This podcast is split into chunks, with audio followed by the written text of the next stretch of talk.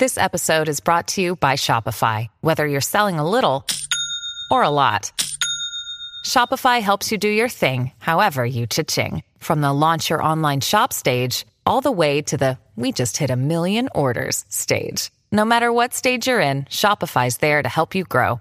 Sign up for a $1 per month trial period at shopify.com slash special offer, all lowercase. That's shopify.com slash special offer.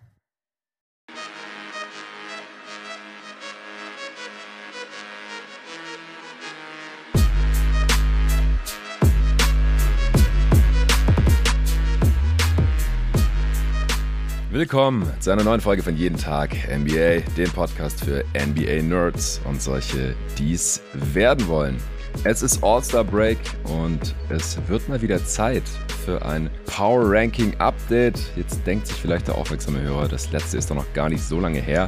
Aber seitdem ist wieder einiges passiert in dieser verrückten NBA. Vor allem die Trade Deadline, die hat noch mal ein paar Sachen durcheinander gewürfelt. Und außerdem ist der All-Star Break ein ganz guter Zeitpunkt. Es gibt eine ganze Woche keine Spiele. Es verändert sich nichts in den Standings und in den Stats. Man kann sich mal ein bisschen zurücklehnen und ja, auf die Liga draufschauen. Von oben das haben wir hier wieder getan. Wir besprechen alle 15 Teams der Eastern Conference in den nächsten beiden Folgen. Es wird ein Zweiteiler. Wir machen danach acht Teams den Cut. Wir ranken von unten nach oben und besprechen alles, was aktuell wissenswert ist zu diesen 15 Franchises, Verletzungen, vielleicht nochmal kurz über die Trades sprechen, vor allem wenn die jetzt Auswirkungen haben auf unsere Vorhersagen für die restliche Saison, sonstige News und Updates und was uns sonst noch so eingefallen ist zu diesen Teams im Osten. Dabei habe ich mal wieder den Jeremias Engelmann. Hey Jerry. Servus, alles gut? Servus, alles bestens. Ich bin in unserem Heimatbundesland diese Woche im schönen Baden-Württemberg. Sehr geil. Ja, sehr geil. es scheint die Sonne. Ich bin vorgestern Abend oh, wow. angekommen. Cool. ja, echt cool auf jeden Fall. Berlin war die letzte Zeit relativ grau. Es gab so gefühlt zwei Sonnentage und hier hat's gestern und heute Sonnenschein und blauer Himmel, 15 Grad oder so. Wow. Ja. Im Februar. Ja, ist echt nicht schlecht. Ich gehe nachher noch ein paar Körbe werfen nach unserer Aufnahme hier. Äh, ich muss meinen Vater mal wieder vertreten. Hier sind Winterferien in Baden-Württemberg. Der ist eine Woche weg mit seiner Frau und meinen Halbbrüdern. Und das heißt, ich darf mal wieder anrücken. Äh, aber es ist alles relativ entspannt. Äh, ich bin am, am Sonntag nach meinem äh, Ligaspiel in der FBL in Berlin. Ich habe dir gerade schon off-air ein bisschen davon erzählt, was da so abgeht. Bin ich noch hier runtergefahren bin jetzt hier bis nächsten Sonntag früh, da muss ich dann zurück, weil am Sonntag haben wir unser letztes Saisonspiel, zumindest von der regulären Saison. Die Postseason folgt dann im März. Unser Ziel ist es, ungeschlagen da reinzufahren. Wir sind äh, jetzt gerade 12-0. Ich habe mir blöderweise am Sonntag einen Ellbogen eingefangen beim, beim Kampf um den Rebound, gleich im ersten Viertel einen Ellbogen gegen den Kehlkopf bekommen. Autsch. Kann sein, dass äh, man das ein bisschen hört. Also ich, ich konnte danach nicht so ganz normal sprechen. Ist jetzt zwei Tage her, es wird besser. Äh, hat auch ziemlich wehgetan. Ich habe dann das restliche Spiel auch mit so einem leichten Blutgeschmack im Mund gespielt. hat mir nochmal zusätzlichen Motivationsschub gegeben und äh, ja, wenn wir umgeschlagen sind, haben wir logischerweise den Gegner dann auch geschlagen, aber es war das knappste und härteste Spiel bisher. Ich glaube, wir haben am Ende mit neun Punkten gewonnen. Ich habe auch die letzten äh, paar Körbe für unser Team gemacht, war war sehr geil, hat mega Bock gemacht. Shoutout Team Performance äh, und ja, dann am Sonntag gibt's hoffentlich den 13. Sieg. Du bist immer noch in, in Südostasien unterwegs. Wie geht's dir unten? Ja, ganz gut. Äh, ich habe tatsächlich auch Basketball gespielt. Ich glaube vor zwei Echt? Wochen in Bangkok. Ähm, so ein bisschen Freiplatz. Hier ist ja das Wetter immer so, dass man spielen kann. Die Regensaison fängt, glaube ich, erst im, im am Mai an. War sogar Fullcourt Basketball, ganz gut Spaß gemacht, war so ein bisschen zu zu spaßlastig. Also viele Leute sind dann gar nicht mehr in die Defense gerannt und so. Da mm. habe ich dann auch leichte Motivationsprobleme. Ja. Und die Luftqualität ist dummerweise zu dem Zeitpunkt hier im Jahr relativ schlecht. Also sind so viele kleine Partikel in die Luft, in der Luft, die schlecht für die Lunge sind und dann mhm. sagt eigentlich das deutsche Gesundheitsamt, man soll gar keinen Sport draußen treiben, aber war trotzdem, hat trotzdem Spaß gemacht, um sich mal wieder zu bewegen. Ja, ja, das ist ja oft das Problem leider in, in Großstädten, gerade wenn es warm draußen ist, dass die Luftqualität dann nicht so toll ist. Aber ich kann es verstehen, dass du nicht widerstehen konntest. Äh, und, ja. und ich kenne das Gefühl, wenn man mit fremden Leuten auf dem Freiplatz Full Court zockt und äh, die Hälfte kann nach fünf Minuten nicht mehr und rennt dann nicht mehr zurück und dann gibt's eigentlich nur noch Fast Breaks. Ja, ja. Und das macht dann nicht mehr allzu viel Bock. Ja. Aber ja, immer im Basketball.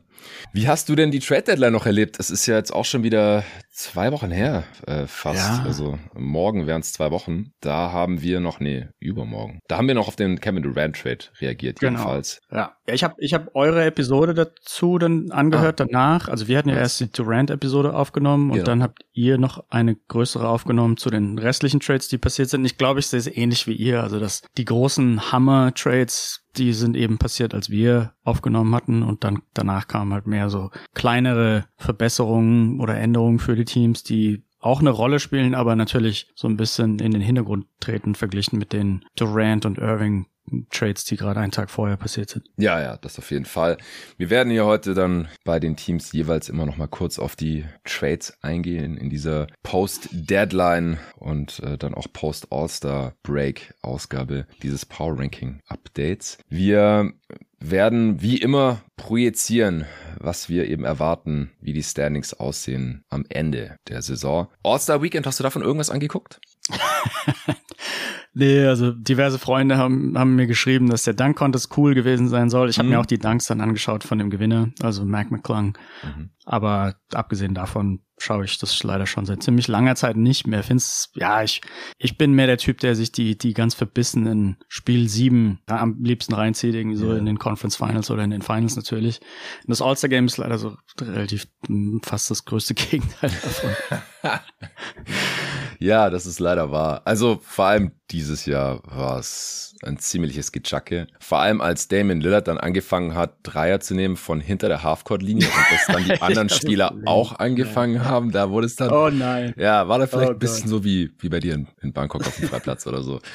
Also es war, es war schon sehr extrem. Ich fand die letzten Jahre, nachdem ähm, dieser Target Score des Elam Ending da eingeführt worden war, fand ich es teilweise ziemlich gut. Also vor allem im letzten Viertel dann ziemlich verbissen auch. Und das ist dann halt auch das, was man sehen will, ja. Dass die besten ja. Spieler der Welt, äh, so viel Talent auf einem Court und wie die dann zusammenspielen und zusammenpassen und was die da dann machen, das ist halt geil. Und ich kann auch damit leben, dass halt die ersten zwei, drei Viertel dann halt, ja, nicht besonders viel verteidigt wird. Es gibt kaum Contests in der Zone. Jeder darf halt ja, mal danken und es gibt Ellie Oops und dann schmeißt Chris Paul ein Ellie Oop auf Stephen Curry und dann im nächsten Angriff Stephen Curry auf Chris Paul. Dann sieht man die auch mal stopfen und solche Sachen. Das ist dann auch ganz nice, äh, wenn man weiß, was einen da halt erwartet. Aber jetzt am, am Sonntag fand ich es auch, ah, fand ich es ein bisschen viel.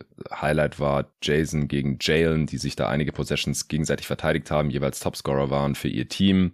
Tatum hat mit 55 Punkten auch den Punkterekord für ein All-Star-Game aufgestellt. Aber ja, es hätte schon ein bisschen kompetitiver sein dürfen. Problem war halt auch, dass das Spiel eigentlich nach drei Vierteln entschieden war. Mhm. Janis äh, hat ja auch gar nicht gespielt, der Captain äh, seines Teams äh, und LeBron hat die zweite Halbzeit nicht gespielt. Äh, Janis hat was am Handgelenk, kommen wir nachher zu. LeBron hat sich bei äh, einem der wenigen Contests, die es gab in dem Spiel, mit dem Finger am Ring hängen geblieben. Oh Gott. Ähm, und ja, hat dann die zweite Halbzeit lieber ausgesetzt, ist ja auch nachvollziehbar. Und es, es gibt halt so Spieler, die ein bisschen motivierter scheinen im All-Star-Game. Und dann gibt's halt auch welche, die so überhaupt keinen Fick geben. Also gerade so ja. Doncic, Jokic ja, ja. und so, die, die sind halt echt nur am, am Zocken und ja, rennen noch langsamer in die Defense als eh schon. Und ja, dann, wenn da nicht irgendwie ein, zwei Spieler den Ton angeben, gerade wenn man schon 15 hinten ist oder sowas, dann ja, kann man es eigentlich vergessen. Team LeBron ist nochmal auf sechs Punkte rangekommen, ganz am Ende und da hätte ich mir dann schon gewünscht, dass man wenigstens da mal vielleicht eine Possession verteidigt, dass man vielleicht noch die Chance hat, nochmal zwei, drei reinzuknallen und dass es dann nochmal ausgeglichen ist, aber da ist halt gar nichts mehr passiert. Und dann hat Dame dem Ganzen den Gnadenstoß äh, versetzt und, und den Game-Winning-Dreier reingehauen fürs Elam Ending und das Ding war durch. Also ich fand den, den Draft, der dieses Mal direkt vor dem, vor dem Spiel stattgefunden hat, äh, diese All-Star-Draft zwischen LeBron und Janis, die fand ich am unterhaltsamsten von diesem ganzen Ding am Sonntag. Das war ganz cool zu sehen, so wie die Spieler ja. sich da entscheiden. Wurde Jokic da ganz am Ende genommen? Der war der vorletzte Pick, der letzte, also von den Startern.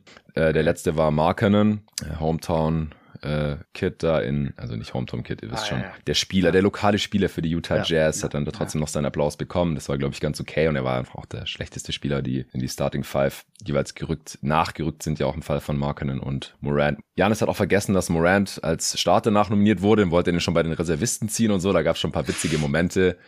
Äh, ich fand es auch interessant, dass LeBron von den Reservisten Anthony Edwards als ersten Pick genommen hat. So der älteste Spieler pickt den jüngsten Spieler zuerst. Äh, lauter so, so kleine, cool, kleine, coole Sachen Sachen irgendwie.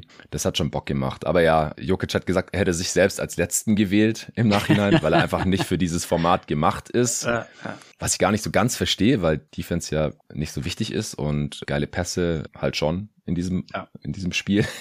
Aber ja, es, wie gesagt, man sollte da nicht, nicht zu viel erwarten. Ich gucke es mir trotzdem jedes Jahr an. Mal ist es cool, mal weniger. Und dieses Jahr würde ich auf jeden Fall unter weniger einsortieren.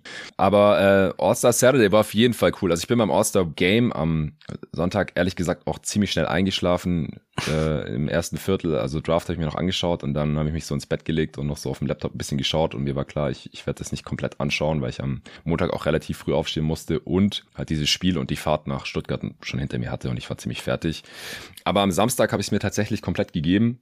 Also nicht ganz komplett. Ich habe die Skills Challenge am Anfang noch äh, verpasst, äh, aber das, das war so halb mit Absicht, weil dem Event kann ich wirklich nicht so viel abgewinnen. Da hat das Jazz-Team dann gewonnen, aber ich fand den äh, Three-Point-Contest ganz cool anzugucken. Äh, Damon Lillard hat gewonnen, was auch meine Prognose gewesen war letzte Woche im Preview-Pod. Und der Slam-Dunk-Contest, der war mhm. wirklich mal wieder richtig gut. Also da habe ich ja mittlerweile auch keine Erwartungen mehr, weil da gibt's auch echt ziemlich schlechte Contests. Aber ja. da bin ich echt positiv überrascht worden. Ich fand, alle Teilnehmer haben mindestens einen coolen Dank gezeigt. Ich fand es aber auch berechtigt, dass Sims in der ersten Runde äh, ausgeschieden ist, weil er im Prinzip zweimal dasselbe gemacht hat. Also einen mhm. beidhändigen Elbow-Dunk finde ich sehr, sehr krass. Also der Typ kann einfach extrem hoch springen und das ist einfach ein extrem schwerer Dunk. Den können auch nicht viele Menschen machen auf diesem Planeten, glaube ich. Das tut auch ziemlich weh, denke ich. Ich weiß es nicht. Ich habe noch nie einen Elbow-Dunk probiert. Aber dann hat er halt beim zweiten Mal nochmal fast dasselbe probiert mit diesem Briefumschlag, den er dann so zerrissen hat beim Aufmachen. Also es war so, war ein bisschen weird. Dann aus meiner Sicht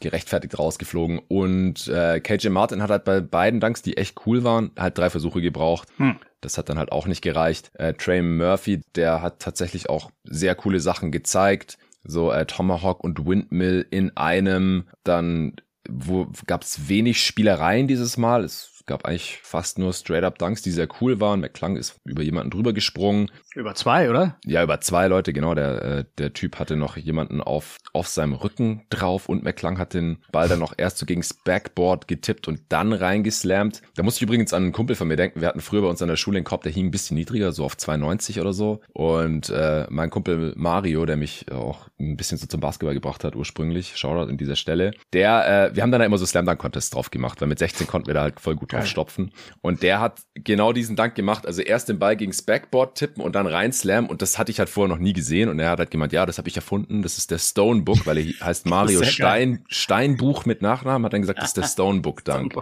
Und den hat jetzt Mac McClung am, am Samstag im, im Dank-Contest gemacht. Aber es hat vorher drüber zwei Leute drüber gesprungen. Das war schon sehr, sehr krass. Hat mich auch nicht gewundert, dass McClung da eine Show abgezogen hat. War auch mein Tipp gewesen, einfach weil kleine Spieler sieht einfach krasser aus, wenn die so ja. fliegen können. Ja, ja letztlich auch alles beidbeinig und beidhändig gewesen von McClung. Auch das wundert mich nicht. Das kommt man schon so ein bisschen an seinen Ingame-Dunks ablesen. Ich denke, dass er einfach relativ kleine Hände hat und deswegen nicht so wirklich einhändig gut danken kann oder es halt einfach zu unsicher ist, dass der Ball ihm dann rausrutscht. Das Problem habe ich selber auch. Und er äh, hat einfach Sachen gemacht, die wir noch nicht gesehen haben. Das hat er auch angekündigt und das hat er durchgezogen und sowas ist immer schön zu sehen. Hat dann ähm, den Contest mit einem 540 beendet. Also ist abgesprungen und hat sich mehr als einmal um die eigene Achse gedreht. Ähm, beidhändig abgeschlossen, so von der Baseline. Das hatten wir auch noch nicht gesehen. Äh, also der Slam Dunk Contest ist mal wiederbelebt worden, mal wieder wiederbelebt worden.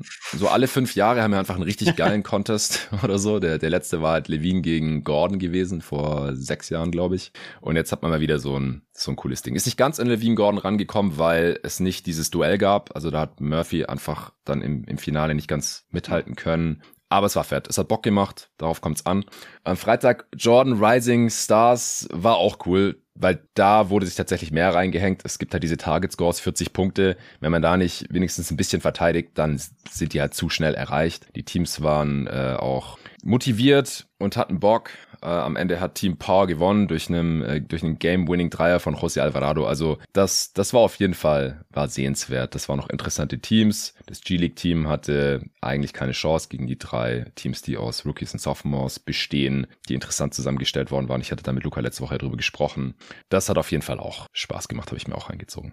Ja, das war jetzt auch ein längeres All-Star Weekend Recap. Ein extra Pod wollte ich dazu jetzt gestern ehrlich gesagt nicht aufnehmen. Ich hoffe, dass wir der Sache jetzt damit auch gerecht geworden sind. Jerry hat es nicht mal angeschaut, ich schon. Damit haben wir auch beide Spektren unter den NBA-Fans und Beobachtern abgedeckt. Und deswegen würde ich sagen, kommen wir endlich zum Eastern Conference Power Ranking Update direkt nach der Werbung.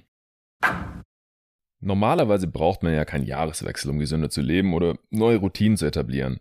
Aber viele von uns nehmen es eben doch zum Anlass für gute Vorsätze und ich nehme mich da selbst auch gar nicht aus. Ich habe aber im März vor bald zwei Jahren schon angefangen, AG1 zu nutzen, um meinen Körper zu unterstützen, jeden Tag mein Bestes zu geben und ich bin sehr gut damit gefahren. AG1 von Athletic Greens enthält Vitamine, Mineralstoffe, Botanicals, Bakterienkulturen und weitere Inhaltsstoffe, insgesamt 75. Alles aus echtem Obst und Gemüse, nichts daran ist synthetisch. Warum nicht einfach direkt die echten Lebensmittel essen, fragst du dich jetzt vielleicht. Also ich weiß nicht, wie es dir geht, aber ich schaffe das in der nötigen Breite nicht jeden Tag, damit ich mich gut fühle. Da kommt das unkomplizierte 60-Sekunden-Ritual am Morgen wie gerufen. Noch vor dem ersten Kaffee gönne ich mir den AG1 Shake. Einfach einen Löffel in Wasser auflösen und ab geht's. Wusstest du, dass es im Schnitt 66 Tage dauert, bis du die Routine drin hast? Also warte nicht länger und fang lieber jetzt damit an, morgens zum Beispiel direkt AG1 und dann direkt ein 45-minütiges Workout oder eine kurze Meditation oder eine Runde Morning Journal, um die Gedanken für den Tag zu schärfen.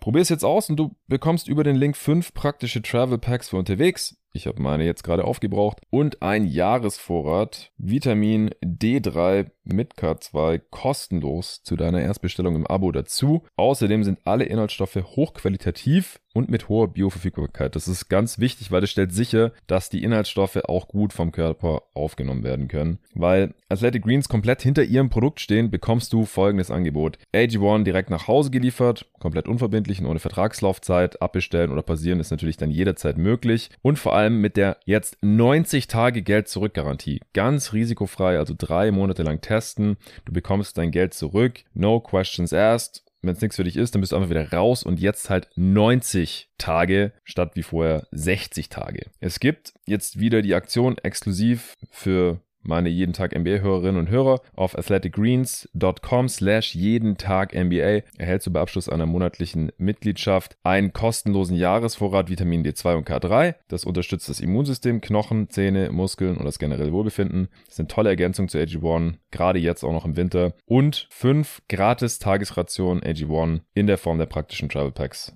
für unterwegs.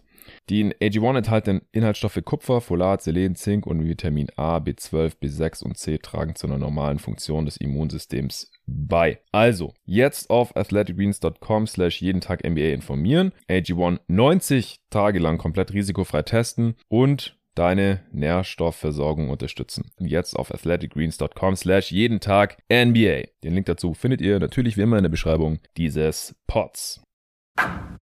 Platz 15 im Osten stand 21. Februar 2023. Wir haben noch gut 20 Spiele. Manche Teams haben nur noch 21, bei anderen sind es eher 23, 24. Wen hast du? Da stand heute auf Platz 15 im Osten, Jerry. Ich glaube, das gleiche Team, was bei jedem Eastern Conference Power Ranking sich auf Platz 15 befunden hat, würde ich jetzt mal ganz stark tippen. Die Detroit Pistons. Mm, ja, ich auch. Ich glaube, vor der Saison hatte ich die vielleicht noch nicht auf 15. Das kann ich mal ganz kurz äh, verifizieren. Sie hatten auf jeden Fall ein schlechtes Over-Under schon von Vegas eingeplant bekommen hm. und auch ein schlechteres als Charlotte. Also ich kann mir schon vorstellen, dass sie, dass sie da äh, sich auf dem letzten Platz schon befunden haben. Ich glaube, Indiana hatte vielleicht eventuell noch ein niedrigeres. Ähm, ja, ich hatte Indiana auf 15 ja. mal. Ja, genau. Indiana hatte auch 24,5 und Detroit 28,5 als Over-Under. Ja. Wobei Indiana hat sich natürlich, also nicht, dass sie im Moment einen tollen Basketball spielen, aber die haben natürlich schon viel zu viel gewonnen. Detroit wird da wahrscheinlich niemals rankommen. Ja, also aktuell äh, habe ich zwei Teams in diesem Bottom-Tier ja. äh, und zwar noch die Charlotte Hornets. Genau. Hab ich auch. Aber die haben halt zwei Siege mehr als die Pistons. ich hau mal kurz die Basic Stats raus für Detroit. Also bei mir hat sich da auch nichts getan im Vergleich zum letzten Mal. Wir, wir beide haben zusammen den Osten das letzte Mal Mitte Dezember durchgerankt, also auch schon über zwei Monate her. Letztes Mal wurde der Osten von Luca und Tobi durchgerankt vor ein paar Wochen. Die Pistons stehen auch gerade auf Platz 15 in der Tabelle mit 15 Siegen, ganz schön viel 15, 44 Niederlagen jetzt schon, haben achtmal gewonnen seit Mitte Dezember und 22 Mal verloren. Das einzige Team, das nur eine einstellige Siegzahl hat in diesem Zeitraum im Osten. Offense Platz 27, Defense Platz 29, Netrating minus 8,0. Das ist das drittschlechteste Netrating der Liga, aber das schlechteste im Osten mit auch relativ viel Abstand vor den Hornets. Und wenn man dieses Netrating hochrechnet, dann kann man jetzt von 23 Siegen ausgehen. Also die werden da ordentlich underperformen, was aber auch nicht so verwunderlich ist, nachdem äh, Kate Cunningham ja out for season ist, schon länger mit seinem Beinbruch, Schienbeinbruch was, glaube ich. Und ja, allgemein ist bei den, bei den Pistons halt eher suboptimal verlaufen ist. Du hattest ja den James Wiseman Trade gecallt hier im Pod. ja, ja, stimmt. Für dich also keinerlei Überraschung, aber was hältst du von James Wiseman jetzt bei den Pistons? Und dass man ihn für, für Sadiq, dass man für ihn Sadiq Bay abgibt. Ja, ja, gute Frage. Also bei den Warriors war ja relativ schnell klar, dass Wiseman da überhaupt nicht mehr in die, in die Planung reinpasst, weil, weil einfach noch viel zu roh ist und die Warriors sich eben in einer Timeline befinden, wo sie Titel gewinnen wollen und keine Zeit haben, junge Spieler zu entwickeln. Ähm, Wiseman hat, glaube ich, wenn man die einfach das Gesamtplus-Minus der letzten, ähm, also seit der, seitdem er halt in der Liga spielt, wenn man da einfach mal äh, das aufrankt, welche Spieler haben das schlechteste Plus-Minus ligaweit, dann ist er da, glaube ich, auf Platz eins, was schon krass ist gegeben, dass er ja schon öfter auch mit, mit guten Spielern ab und zu zusammenspielt. Er, er ist natürlich oft mit der gesamten Bank-Unit der Warriors auf dem Feld, das muss man schon sagen, aber er ist ja zumindest manchmal mit Leuten wie Green oder Curry auf dem Feld gewesen. Ja, und zu Beginn der Saison. Also da hat er viel mit ja. den Startern gespielt. Ja. Und dass er dann halt vom, vom Gesamtplus minus so eine, also ich, ich kann es mal ganz kurz vorlesen, also sein, sein On-Off, ähm, die Sample Size ist jetzt nie besonders groß, aber er hatte letztes Jahr bei den Warriors ein On-Off von minus 15, also das ist schon sehr katastrophal. Und diese Saison ähm, sind es nur 286 Minuten insgesamt für beide Teams, aber er hat eben ein On-Off von minus 20. Also das ist wirklich, das sprengt fast das, was ich, was ich gewohnt bin, was ich so kenne. Und wie gesagt, die Sample Size ist sehr klein, unwahrscheinlich, dass er sich bei minus 20 hält. Ähm, aber ich hatte ja auch da einen länger, längeren Twitter-Thread über ihn, also da da sind einfach viele, viele Angewohnheiten oder einfach das Fehlen vieler Basketball-Skills. Alles ist viel ja. zu roh, die Screens sind schlecht, das Ausboxen ist nicht wirklich da, die Contests sind irgendwie alle so ein bisschen zu langsam.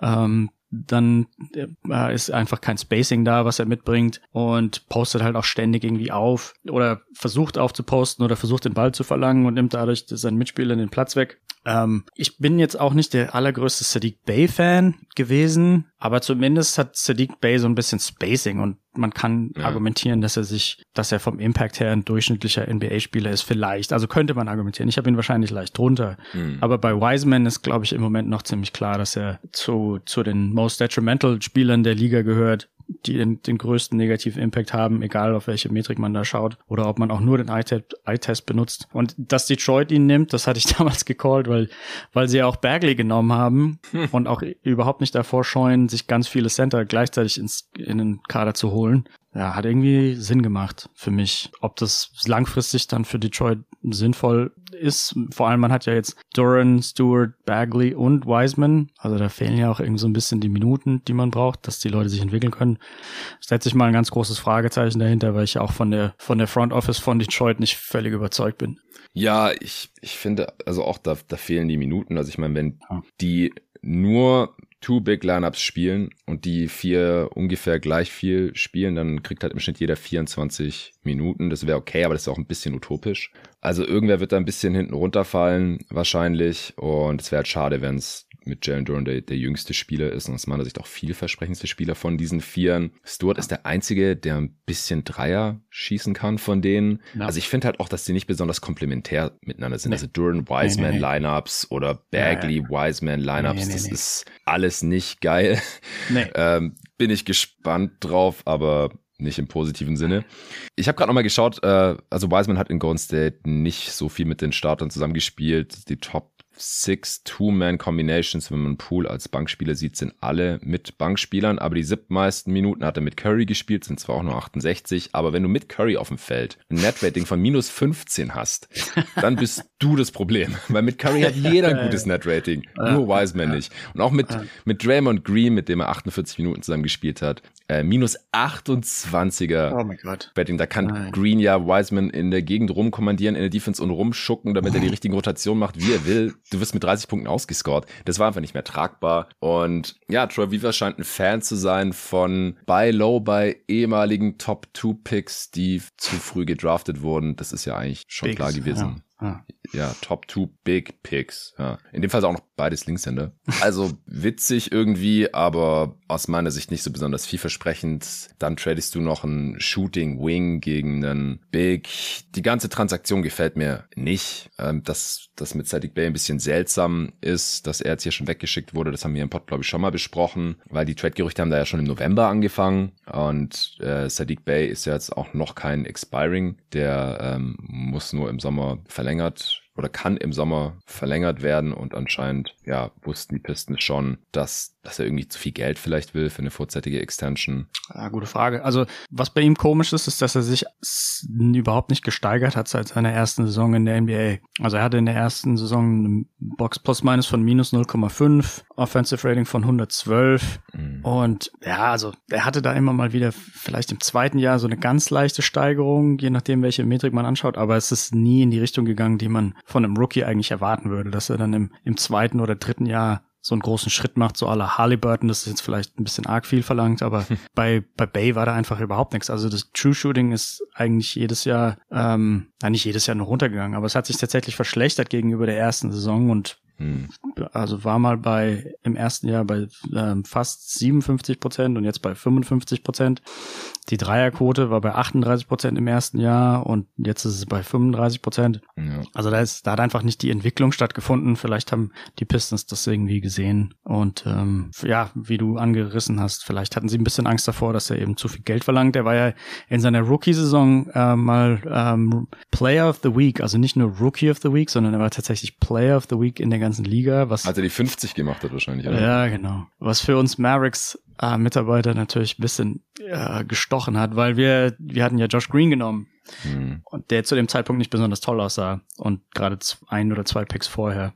Und dass dann Sadiq Bay so gut aussah, war dann tendenziell, ja, hat sich nicht so gut angefühlt, aber mittlerweile, finde ich, könnte man kann man, finde ich, argumentieren, dass das Green wahrscheinlich der bessere Spieler ist. Ja, ja, auf jeden Fall. Also Gerade so wie der jetzt die letzten Wochen aufgezockt hat. Ja, Sadiq Bay hat mal 51 Punkte gemacht gegen die Orlando Magic am 17. März äh, letztes Jahr.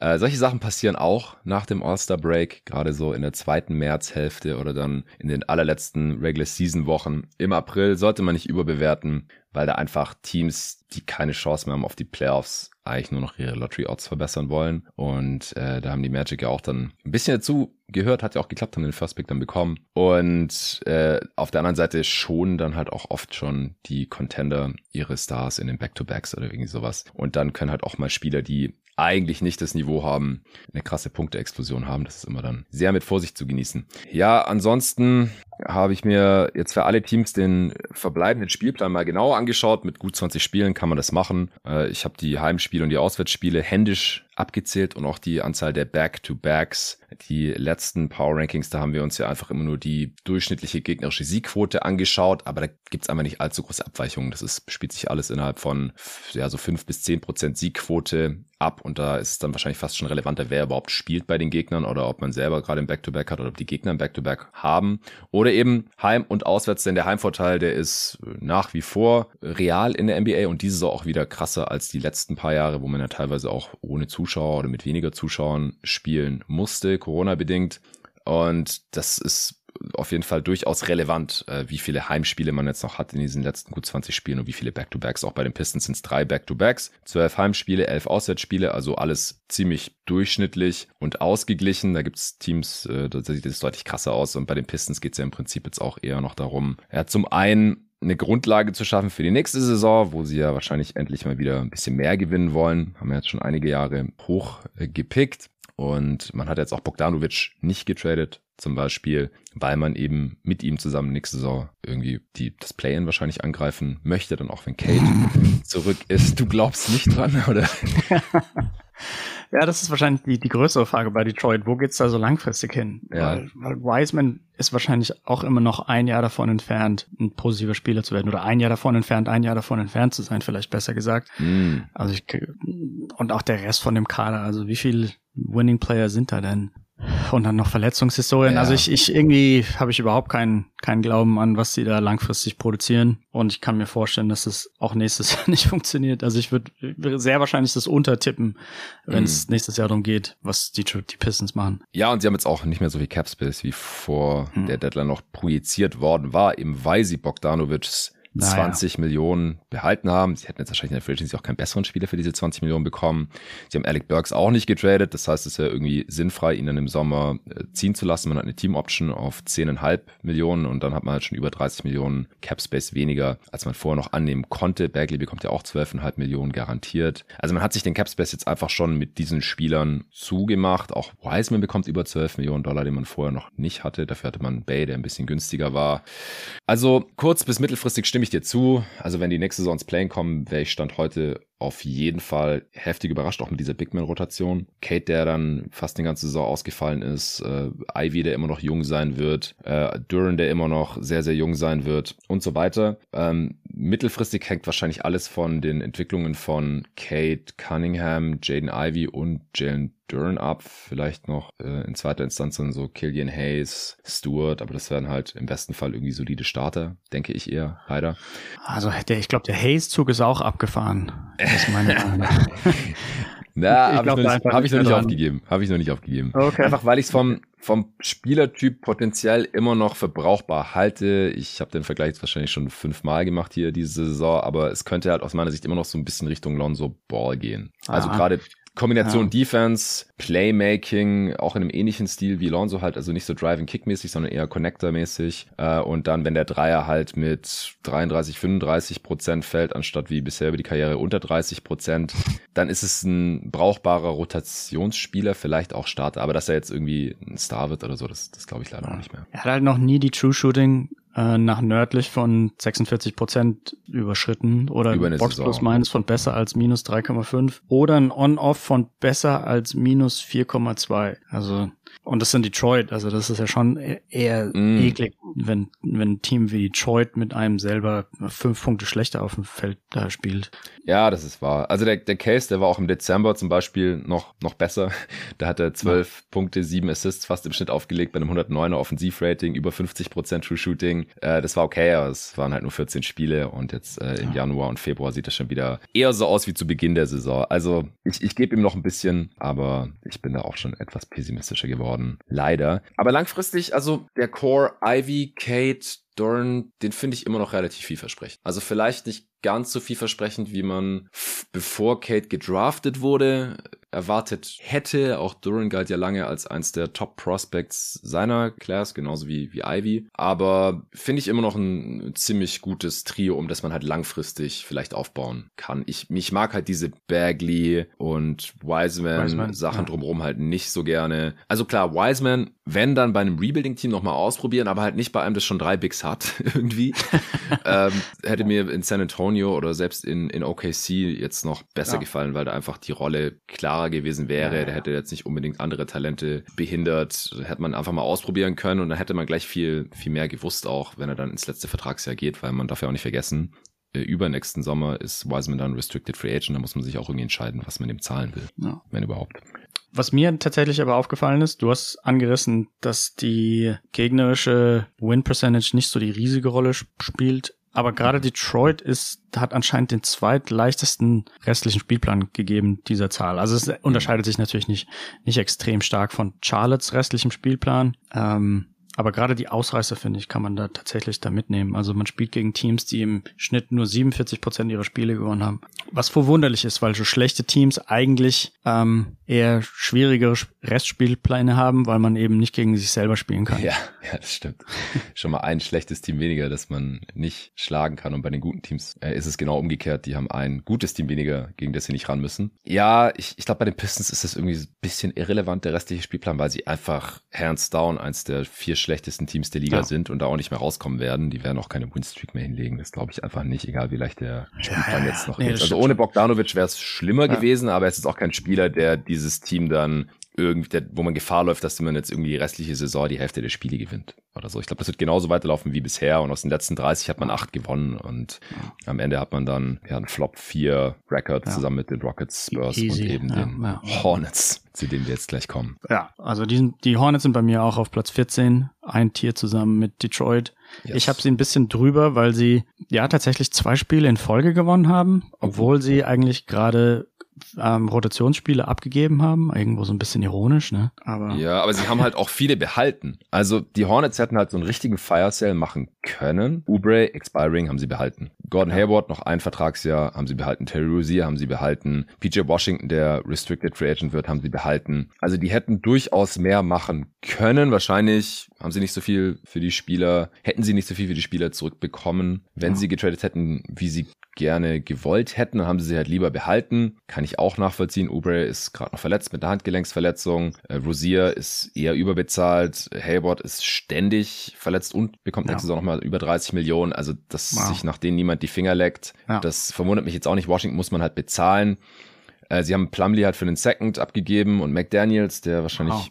in der Zukunft jetzt auch nicht so die riesige Rolle gespielt hätte, wobei er, ich glaube, das ist erst 24, also hätte man auch noch behalten können. Aber ich, ich glaube, dass man halt jetzt mal die, die nötigsten Moves gemacht hat. Also dass Plummy mal weg ist, einfach damit äh, der Coach gezwungen ist, Mark Williams spielen ja. zu lassen und der nicht irgendwie in der G-League ist oder auf der Bank, äh, nachdem man einen Lottery-Pick in ihn investiert hatte. Das war schon mal relativ wichtig. Und dass jetzt einfach ja auch noch jüngere Spieler in die Rotation reinrutschen, damit man die halt evaluieren kann, ausprobieren kann, entwickeln kann und äh, als ja schönen Nebeneffekt nicht allzu viele Spiele gewinnt. Äh, jetzt, wo Lamello Ball ja auch wieder da ist, ohne den ging sowieso nichts. Mit ihm läuft man halt auch Gefahr, dann mal zwei Spiele in Folge zu gewinnen. Ja, ähm, ja soll ich ganz kurz die Grunddaten anreißen? Ach so, ja, ich, ähm, ja ich, ich hau's kurz raus. Ich habe das immer alles so ja. schön in der Tabelle vorbereitet. 17 Siege bei 43 Niederlagen, also zwei Siege mehr als die Pistons, stehen auf Platz 14 in der Tabelle vor den Pistons hinter dem Magic. Zehn Siege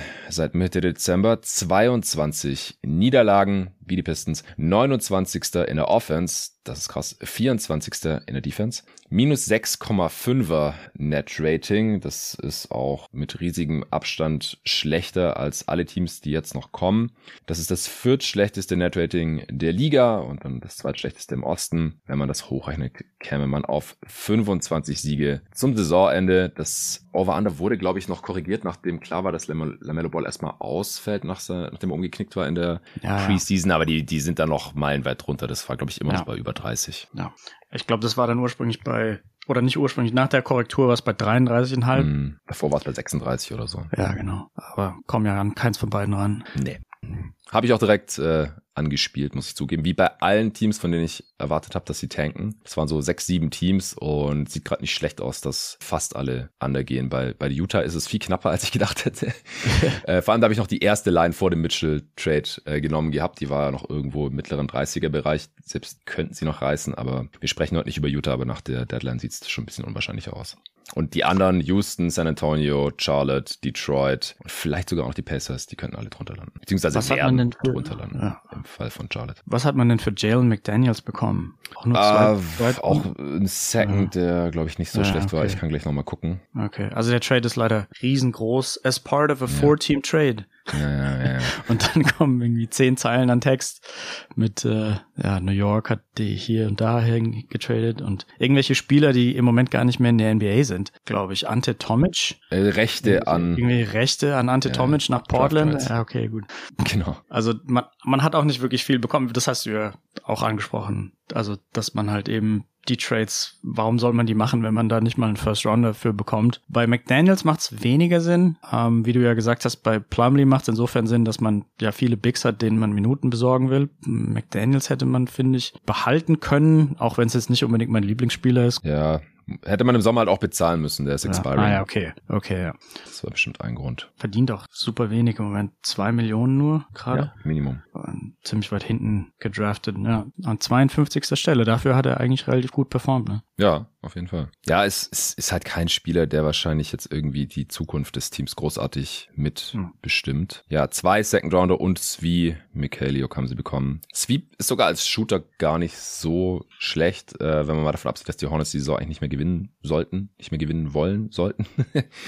ja, hier steht jetzt aber leider auch nicht, welche Seconds das waren. Ich meine mich nur zu erinnern, dass die, dass die nicht so schlecht waren. Ich versuche das mal noch nebenbei äh, nochmal rauszufinden. Irgendjemand hat es zusammengezählt, wie viel Second Rounder insgesamt äh, hin und her gewandert sind in der Trade Deadline. Ja, über 50, glaube ich. Ja, das war irgendwie so eine völlig absurde Zahl. Ja, ja. Mir ist klar, es gibt immer mal wieder sehr geile Second Rounder. Jokic war ja ein Second Rounder, Jimmy Butler war Second Rounder, Draymond Green, glaube ich auch. Butler war late first, aber ja, Draymond late war first? second. Ah, okay. Mhm. Aber also selbst wenn man die, die guten Second Rounder, gerade in letzter Zeit habe ich den Eindruck, dass es nicht, nicht mehr so viele gute gab. Also in dem 2020er Draft gab es, glaube ich, keinen einzigen guten Second Rounder, der irgendwie zur Zeit Minuten bekommt. Und ich glaube, in den Folgedrafts, also da müsste ich jetzt nochmal genau nachgucken, aber mir fällt jetzt niemand wirklich ein. Und ich, also es wirkt irgendwie so, dass man halt einfach die Second Rounder benutzt, um, um die Trades überhaupt ausführen zu können, damit überhaupt irgend, irgendwas in die andere Richtung geht aber dass halt niemand davon ausgeht, dass, dass diese Second Rounder tatsächlich mal zu einem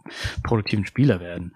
Das ist mhm. irgendwie total komisch. Also es ist wirklich so Füllmaterial, sag ich mal. Ja, ja, auf jeden Fall. Dann hat man halt gesagt, okay, äh, fünf Seconds sind so viel wert wie ein schlechter First zum Beispiel, weil wenn ja, einer okay. von den fünf vielleicht der Top 35 Pick ist, also zwischen 31 und 35, dann hat er ungefähr denselben Wert wie ein First, der zwischen 26 und 30 landet, so ungefähr. Oh. Das ist da vielleicht so die Denke, da kommt vielleicht auch noch zusammen, dass manche Teams extrem viele Seconds hatten und die dann halt nicht so wertschätzen und andere Teams haben schon viele Seconds weggetradet und hatten wenige und wollten da lieber wieder ein paar haben und dann haben, haben die eben zusammengefunden. Aber das war schon, war schon sehr komisch, also dass man halt auch so viele Trades gesehen hat, wo es fünf oder vier Seconds gab, die ein Team abgegeben oder bekommen hat. Ich glaube, im Sadiq Bay Trade gab es sieben Seconds, die die Hawks geschickt haben. Kommen wir später zu. Ich habe gerade mal geschaut, 2020er Draft, Second Round, ganz kurzer Exkurs. Äh, der beste Spieler ist Kenan Martin Jr., würde ich sagen, der auch die meisten Minuten bekommen. 182 Spiele bisher in den drei Saisons, 4250 Minuten. Und es ist bei einem guten Team wahrscheinlich gerade so ein Rotationsspieler in Zukunft, perspektivisch. Zweitmeist Minuten Theo Maledor, 3300 knapp. Und das ist wahrscheinlich kein NBA-Spieler in Zukunft. Ist gerade übrigens bei den Charlotte Hornets, die wir gerade besprechen eigentlich. Und dann noch äh, Xavier Tillman ist vielleicht, äh, hm. hat einen Case für den besten ja. Spieler, spielt bei Memphis nicht so viel, weil die ein gutes Team sind. Ja. Äh, Trey Jones. Paul Reed vielleicht noch. Ja, ich würde erst Trey Jones nennen, der immerhin gerade Starting ah, ja, okay, Point ja. bei den San Antonio Spurs ist. Ja. Mit knapp 3000 Minuten bisher. Und dann, ja, kommen wir schon zu Paul Reed, Jordan Bora, Isaiah Joe, der jetzt noch ein Zuhause in Oklahoma City gefunden hat. Solche Spieler halt. Und die anderen, die haben haben eigentlich keine mehr Rolle. Hier noch Nick Richards, Charlotte Hornets, 42. Mhm. Pick jetzt. Backup von Mark Williams. Aber ja, ist schon recht. Es gibt halt, also äh, man sagt ja, dass es so im Schnitt 20 NBA-Spieler pro Draft gibt. Das heißt, ein Drittel aller Spiele, die gepickt werden, die haben eine NBA-Karriere, die irgendwie relevant ist. Also mehrere Saisons und Teil von der Rotation. Von diesen 20 sind wahrscheinlich halt im Schnitt dann 15, 16, 17 in der ersten Runde gepickt worden ja. und so zwei, drei, vier ja. Äh, in der zweiten Runde. Und dass man da mal einen Star findet, ich meine, das ist, äh, Jokic ist der beste Second Rounder aller Zeiten. Klar, ja, das, ja. Äh, und, und dann kommt wahrscheinlich Gab es das überhaupt schon mal, dass ein Second Rounder MVP wurde vor Jokic? Jokic war der erste. Ja. Ich glaube, davor galt Ginobili immer so als bester Second mhm. Round. Pick ja. ever, der immerhin All-Star wurde, Sixth Man of the Year, ich glaube auch mal All-NBA. Ja, Draymond Green ist noch oben mit dabei und dann wahrscheinlich noch ein, zwei Spieler, die wo schon ein bisschen länger her ist. Ja, Ginobili zweimal All-NBA. Ähm, bevor ich Ärger von Nico bekomme, ist sein Lieblingsspieler. Hast du noch was zu, zu Charlotte? Nee. Ich habe noch den Schedule angeschaut. Der ist tatsächlich relativ soft. 14 Heimspiele, nur 8 Auswärtsspiele und 3 Back-to-Backs. Also, wenn hier jetzt Lamello, Rosier, Hayward, Ubre, der vielleicht noch bald zurückkommt, Cody Martin, der gerade noch fehlt, dieser überhaupt noch nicht viel gespielt hat mit seiner Knieverletzung, aber der auch nicht getradet wurde, PJ Washington, diese Typen relativ viel zusammenspielen, dann könnte ich mir vorstellen, dass die vielleicht sogar versehentlich noch mehr gewinnen, als ihnen lieb ist, aber trotzdem, ich glaube, aus den Flop 4 haben sie keine Chance mehr rauszukommen. Also die haben 17 Siege. Die werden wahrscheinlich gerade so auf diesen 25 nee. landen, wo sie das Snapchatting gerade auch projizieren. Der Abstand ist ja auch riesengroß. Also man hat auf ja. den, das fünftschlechteste Team hat man sieben Siege ähm, Abstand. Hm, ja. Und man versucht ja gar nicht wirklich zu gewinnen insofern. Ja, da bin ich mir halt, wie gesagt, in Charlotte immer nicht so sicher. Gerade auch mit Clifford als, als Coach und Jordan als Owner und jetzt mit äh, Lamello Ball, der hat auch eine, eine gewisse Qualität einfach schon hat als Offensivspieler. Ja, aber ich, ich glaube es auch nicht. Also ich denke, wir können die Charlotte Hornets abschließen und zu Platz 13 kommen. Hier habe ich jetzt schon echt viel überlegen müssen, ehrlich gesagt. äh, gibt es aus meiner Sicht zwei, vielleicht sogar drei Teams, wo man hier den, den Case machen könnte. Wen hast du auf 13, Jerry? Ich habe hier mein eigenes Tier gemacht, weil ich irgendwie den Eindruck hatte, dass auf in den, wenn man die Standings anschaut, dann sind hier drei Teams ganz nah beieinander. Genau. Aber es gibt ein Team, was mit Abstand ähm, von diesen drei Teams, wenn man jetzt nur, also ich habe das jetzt sehr subjektiv eingegrenzt, nur seit Januar da auf das Point Differential zu schauen. und also weil es halt einfach ein neues Jahr dargestellt hat. Und da sehen die, die Magic und die Bulls sehen da okay aus, während die, die Pacers sehen da ziemlich katastrophal aus. Also sie haben das 27. beste oder das viertschlechteste Point Differential seit 1. Januar. Und ja, also da läuft irgendwie ziemlich viel in die falsche Richtung. Man hat das Over-Under äh, gepackt vor, vor so einem Monat gefühlt, aber seitdem ist man fast durchgehend am Verlieren. Man, Halliburton ist ja ausgefallen eine Zeit lang und da hat ja. man gefühlt irgendwie fast jedes Spiel verloren, aber selbst seitdem er wieder zurück ist, gewinnt man irgendwie auch trotzdem nicht. Ähm, ja, das ist das ja, Problem. Ja. Also ich, ich habe es mir angeschaut, wie die Zahlen tatsächlich aussehen. Also man hat einen absoluten Crash hingelegt. Ja. Man hat drei der letzten 19 Spiele nur gewinnen können. Und es liegt halt nicht nur an Halliburtons Ausfall, du hast es gerade schon erwähnt. Auch seit seiner Rückkehr vor acht Spielen hat man nur zwei Spiele gewonnen. Immerhin doppelt so viel wie ohne ihn, aber auch sechs verloren man hat jetzt halt auch zur Trade Deadline ähm, ja sich eigentlich nicht verbessert. Also Mora und Hill spielen, aber ob Hill noch und Wara überhaupt ein positiver Impact-Spieler ist, das äh, wage ich auch mal zu bezweifeln. Also bei den bei den Bucks waren das halt auch irgendwie zwei von vier Rotationsspielern, die ein negatives On-Off äh, hatten. Und die spielen jetzt halt beide in Indiana. Bei George Hill ist eine ganz schöne Geschichte, weil der, wie ist es, IUPUI äh, in Indiana an die Uni gegangen ist, auch schon für die Pacers gespielt hat, als die Contender waren, da mit Paul George und Roy Hibbert, David West äh, und Lance Stevenson. Aber der ist, glaube ich, einfach ein bisschen durch. Äh, Miles Turner hat man ja jetzt nicht getradet, hat ihn ja sogar verlängert. Also ich, ich habe hier echt lang drüber nachgedacht, ob ich jetzt die Pacers oder Magic für die restliche Saison besser sehe, weil die halt beide kein Tanking-Team sind, offensichtlich. Haben jetzt auch ja. nicht die krassen Tank-Moves gemacht, haben schon zu viel gewonnen. Indiana 26 Siege, Orlando 24. Ich hau mal noch die restlichen Stats kurz für Indiana raus. Also ich, ich habe die jetzt auch auf Platz 13 nach langem Hin und Her, damit um zwei Plätze nochmal nach unten geschoben. Jetzt sind sie auch langsam wieder da, wo ich sie vor der Saison gesehen habe. auch wenn sie schon viel zu viel gewonnen haben, einfach weil sie zu Beginn der Saison viel besser waren, als ich gedacht hätte. Da habe ich dir auch schon deine Props gegeben im Dezember, weil wir haben ja die Preview zusammen aufgenommen gehabt vor Saisonstart und du hast sie da schon deutlich besser gesehen gehabt als ich. Stehen jetzt halt mittlerweile auf Platz 12 und damit auch ziemlich deutlich außerhalb des äh, Play-In-Tournaments. Elfmal nur gewonnen, seit Mitte Dezember 20 Mal verloren. Offense Platz 23 mittlerweile ist auch komplett runtergecrashed. Die waren am Anfang ja immer so Top-10-Bereich. Defense immer noch Platz 25. Net-Rating minus 3,7 mittlerweile auch echt schlecht. Das ist das fünftschlechteste der Liga und das drittschlechteste im Osten. Wenn man das hochrechnet, kommt man auf 32 Siege, womit sie ihr Over-Under natürlich crutchen. Aber ja, Stand jetzt sieht's eher nicht nach Play-In aus, trotz äh, All-Star Terry Halliburton. Nee, man war ja teilweise sogar irgendwie mal Vierter in der Eastern Conference, Vierter oder Fünfter. Ja, ja, sowas. Nach diesem Early Season Run. Lang ist es her.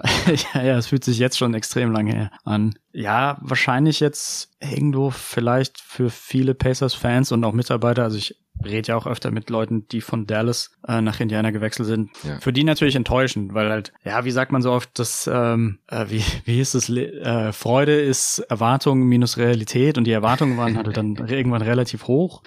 Und dass man jetzt wieder so crasht und halt trotzdem irgendwie eine, eine harte Saison als Mitarbeiter da, da durchlebt, weil man ja ständig diese, diese harten Reisen mitmachen muss, wo man morgens um zwei von LA nach Miami fliegt oder irgendwie sowas in der Richtung und mhm. katastrophale Schlafrhythmen und alles am Ende dann doch nur für einen 13. Platz oder was auch immer, der halt nicht mal ein Play-In ist tut dann irgendwie so ein bisschen weh. Ähm, weiß jetzt auch nicht genau, wo es mit ihnen in der Zukunft hingeht. Ich habe so ein bisschen den Eindruck gehabt, dass Matherin den, den Rookie Wall ähm, abbekommen hat mhm. die letzten Wochen. Also da gab's gegen Anfang der Saison gefühlt coolere Statlines von ihm und hat dann jetzt immer öfter so mal fünf von 15 geworfen oder ein von neun oder sowas in der Richtung. Ist vielleicht aber, vielleicht liege ich damit auch nicht komplett korrekt, aber ich habe irgendwie den Eindruck, dass er ein bisschen schlechter wurde. Was ja aber auch völlig verständlich ist, dass ja, man sagt, die Dog Days of the NBA, also diese gerade kurz vor dem All-Star Break, da sind einfach mhm. so viele Spiele und so wenig Abwechslung auch da drin und man muss irgendwie jeden Tag reisen, Back-to-Backs und man ist halt die ganze Zeit nur am Spielen und hat keine Pausen. Und ja, ich glaube, es war wahrscheinlich für den relativ dünnen Kader der Pacers dann am Ende doch etwas zu viel. Ja, also der Februar jetzt von Matherin war wieder nicht so toll. Also es ist ein bisschen auf und ab bei ihm. Oktober richtig heißen Saisonstart hingelegt, dann November ein bisschen abgekühlt, Dezember war ziemlich schlecht.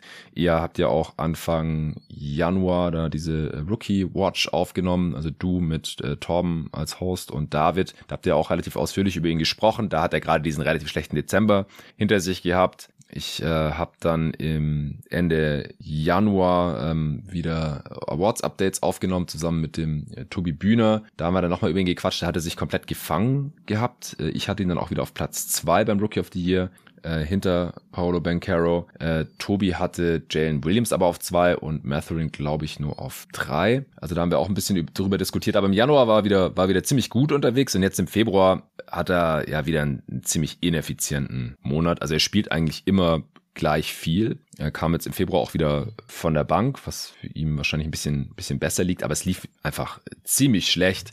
Äh, wir haben ja gerade schon angesprochen, also er, er kann da als Rookie dann halt auch nichts dran ändern, wenn die Pacers da irgendwie rumkrebsen. Ein Dreier ist ja. auch viel schlechter gefallen über die letzten drei Monate jetzt schon. Am Anfang war er ein richtig krasser Shooter, auch aus der Bewegung, äh, Pull-ups und alles, aber ja, die letzten jetzt schon drei Monate, also inklusive Februar, hatte die 30 Prozent nicht mehr geknackt von Downtown. Mhm. Also ja, sieht ein bisschen nach, nach Rookie Wall aus. Das ist ja immer so eine Kombination aus. Diese 19-jährigen Spieler haben noch nie eine Saison gespielt, wo so viel gespielt wird und wo man so viel rumreißt. Das ist ja alles nicht zu vergleichen mit äh, College, wo Matherin gespielt hat oder wo auch immer, äh, selbst G-League oder Overtime Elite oder irgendwo in Europa und so. Das sind alles viel, viel weniger Spiele. An der Highschool natürlich sowieso alles entspannter. Und dann aber auch, dass sich ja Scouting Reports über die Saison auch auf die gegnerischen Spieler einschießen. Ja, dann äh, hat man irgendwann die Daten, man hat genug Tape von den Spielern gesehen und die Advanced Scouts, die passen es natürlich an und dann wissen die natürlich auch viel besser, wie sie einen Spieler wie Matherin, den sie vorher noch nie gesehen haben, überhaupt verteidigen müssen. Und ja, irgendwelche Veterans, die haben dann halt die Counter-Moves oder die sind so gut, dass sie gegen jede Defense dann ihr, ihr Game durchziehen können und viele Rookies halt nicht. Und so kommt es dann halt oft zu diesen Rookie-Boards irgendwann im Januar oder Februar, wo die Leistung dann ziemlich einbricht. Ja. Ich habe mir auch den Schedule natürlich angeschaut. Ja. Äh, der ist eher schwer, also spricht auch eher für Platz 13, weil sie spielen noch 13 Mal auswärts und nur 9 Mal zu Hause. Zwei Back-to-Backs ist super wenig, also kein Team hat weniger als zwei Back-to-Backs, glaube ich. Äh, manche haben fünf.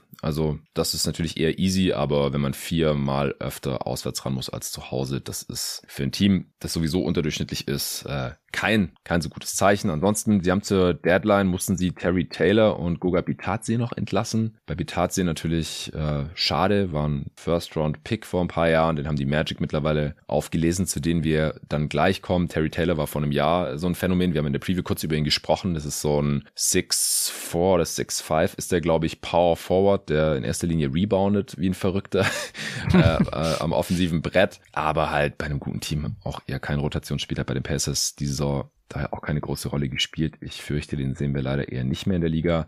Dann äh, hier Friend of the Program, Daniel Theiss ist jetzt endlich wieder da. Der hat ja den Saisonstart, also viel mehr als Saisonstart, eigentlich die ersten drei Monate komplett verpasst. Hat jetzt sechs Spiele gespielt, spielt so knapp 20 Minuten im Schnitt. Ich kann mir vorstellen, dass er jetzt vielleicht so ein bisschen, ja, einer der Backup Bigs ist, äh, solange man noch Spiele gewinnen möchte, was man in Indiana offensichtlich versucht, wird wahrscheinlich er auch eher spielen als jetzt die jüngeren Bigs, äh, Jalen Smith und Isaiah Jackson. Zumindest war es in den letzten paar Spielen so. Ja, Thais ist jetzt 30, wirkt aber irgendwie öfter schon immer mal wieder verletzt, ne? Also so von mm. Verletzungsanfälligkeit oder die Spiele, die er so gemacht hat in den letzten Jahren. Er ist jetzt bei sechs natürlich in dieser Saison. Ja. Letztes Jahr hat er 47 gespielt, das Jahr davor vor 65, naja gut, es geht. Also es ist nicht katastrophal. Er ist halt spät in die NBA gekommen. Ne? Ja, er ist, er ist 25. Als 25-Jähriger, ja. Ja, ja, also er am Anfang hat er halt nicht so eine große Rolle gehabt, daher nicht die 70 Spiele geknackt. Also ja. Career High sind 66 Spiele und die letzten Jahre war es eher weniger, da hast du schon recht. Ja, ich bin gespannt, wie es mit seiner Karriere noch weitergeht. Er ist ein, er ist ein solider Veteran Backup Big jetzt mit, mit 30. Ich denke, perspektivisch wäre es für die Pacers natürlich schlauer, wenn sie die jüngeren Bigs spielen lassen, aber Thais ist wahrscheinlich aktuell noch der solidere Spieler. Ja. ja. Alright, mehr habe ich jetzt auch nicht zu Indiana. Nee. Dann äh, kommen wir doch zu Orlando. Hast du die auch da jetzt? Das, ich, ja, genau. Also ich habe da ein, ein Tier aus zwei Teams, aber Orlando ist bei mir weiter hinten gelandet und hätte damit genau die Magic auf Platz 12. Okay, du hattest Indiana im eigenen Tier. Okay, ja, dann ist das, genau, der, dann ist das der Unterschied bei uns, genau. Ich habe nämlich Orlando und Indiana im selben Tier und habe da wie gesagt lange hin und her überlegt. Aber ich finde Orlando gerade auch noch einen Hauch überzeugender, daher um ein Spot geklettert von 13 auf 1 bei mir im, im Power Ranking, stehen gerade aber noch auf Platz 13 im Osten, weil sie zwei Siege weniger haben als die Pacers bei einer Niederlage mehr. Das ergibt einen Rekord von 24 Siegen bei 35 Niederlagen. Aber in den letzten 30 Spielen seit unserem letzten Power Ranking Update haben sie die Hälfte der Spiele gewonnen. 15 und 15. Also deutlich besser gelaufen als bei den Pacers, ja. Hatten halt einen schlechten Saisonstart, aber seither sind sie ein 500 Team. Offense immer noch die fünft schlechteste. Defense aber Durchschnitt, Platz 15. Net Rating minus 2,6. Das ist das sechstschlechteste der Liga und das zwölfbeste im Osten. Wenn man das hochrechnet, kommt man auf 34 Siege. Ja, wieso siehst du die Magic so viel besser als die Pacers stand jetzt? Ja, du hast es angerissen. Also was ich schaue ja auf das Point Differential seit Januar und da sind sie halt auch, also beim minus 0,4, also fast Durchschnitt, oder dass sie 15, mhm. 15 sind. Also ich denke mal, dass sie diese 50% Siegquote ähm, da relativ halten können. Und die Pacers sehen ja eher so aus, als wären sie im Freefall. Was ich interessant finde, ist, dass auch Bankero anscheinend irgendwie so ein bisschen den Rookie Wall äh, vor sich hat. Er hat von den letzten 27 Dreiern nur einen getroffen. Uff. Ja, ein bisschen eklig. Ähm, aber insgesamt ist der Kader auch, also mir, mir gefällt, was die machen insgesamt auch. Also der, der Kader ist ja so jung, so viele Spieler unter ja. 25 mit Wagner, Bankero, ähm, Fultz ist glaube ich auch noch un, unter 25. Äh, Ross hat man jetzt glaube ich abgegeben. Das war der einzige, der so ein bisschen älter war. Ja. Ähm, es gibt so ein paar Enttäuschungen, denke ich, kann man jetzt schon sagen. Also Jalen Sachs sieht irgendwie nicht so aus, als würde den, ich glaube, vierten Pick rechtfertigen, wenn ich dann nicht, den fünften, fünften. Pick. Hm. Ja. Und die Guard, die Guard-Rotation gefällt mir nicht so gut. Also ich bin nicht der größte Fan von Markel Fultz, ich bin nicht der größte Fan von Cole Anthony, aber die Bigs gefallen mir fast durchgehend. Und wenn, wenn die es einfach nur hinkriegen würden, einen soliden Point Guard sich anzuschaffen, ich denke, dann, dann wäre da in Zukunft schon das, ähm, das Playing ganz gut drin. Und dieses Jahr, ja, war halt einfach der Start ein bisschen zu, zu wackelig. Aber ansonsten würde man wahrscheinlich, wenn man die, die ersten 20 Spiele abziehen würde, dann wäre man ja jetzt genauso in den Standings wie vielleicht zum Beispiel Atlanta oder Washington und wäre dann halt da in, in dem, genau in diesem Mix drin. Und ich denke, nächstes Jahr, wenn alle ein bisschen mehr Erfahrung haben, dann, dann geht es schon. Aber der Cut-Off äh, bei dir jetzt in der Saison, der ist schon eher arbiträr. Also du, du hast jetzt keine, ja, ja. keine Datenerhebung oder sowas, dass jetzt irgendwie der Rekord seit Januar irgendwie also voraussagekräftiger ist für die restliche nee, nee, Saison nee. als der November oder sowas. Ja. Also ich glaube, Pelton hat das mal untersucht und da ging es eher darum, weil es gibt ja diesen Mythos, da, wie Teams in die Playoffs kommen. Also gerade Playoff-Teams, Contender, äh, also kommen die quasi mit Schwung in die Playoffs oder schleppen die sich da noch irgendwie rein. Also haben die irgendwie vielleicht nur eine ausgeglichene Bilanz äh, im März, April oder kommen die mit einer Siegesserie in die Playoffs? Hat es irgendeine Auswirkung auf den Playoff-Erfolg oder ist der November genauso aussagekräftig ja. wie, wie dieser Zeitrahmen. Und, und weißt du, worauf er da gekommen ist? Dass die komplette Saison den gleichen Einfluss hat, denke ich mal, oder? Ja, ja, genau. Also es ist scheißegal, wie man in die Playoffs kommt. ja, ja, ja. Der November ist genauso aussagekräftig wie der April, sozusagen. Ja, ja deswegen, also Orlando, ich finde schon auch, dass die sich im Verlauf der Saison verbessert haben. Das liegt aber halt auch daran, dass ähm, sie vor allem zu Beginn so extrem viele Verletzungen haben. Und wenn das Team halt halbwegs fit ist, dann passt es halt auch auf einmal deutlich besser zusammen. Sie sind dann auch tiefer. Die Magic haben laut Man Games Lost immer noch die meisten Verletzungsausfälle der gesamten Liga zu beklagen, also insgesamt jetzt über die Saison.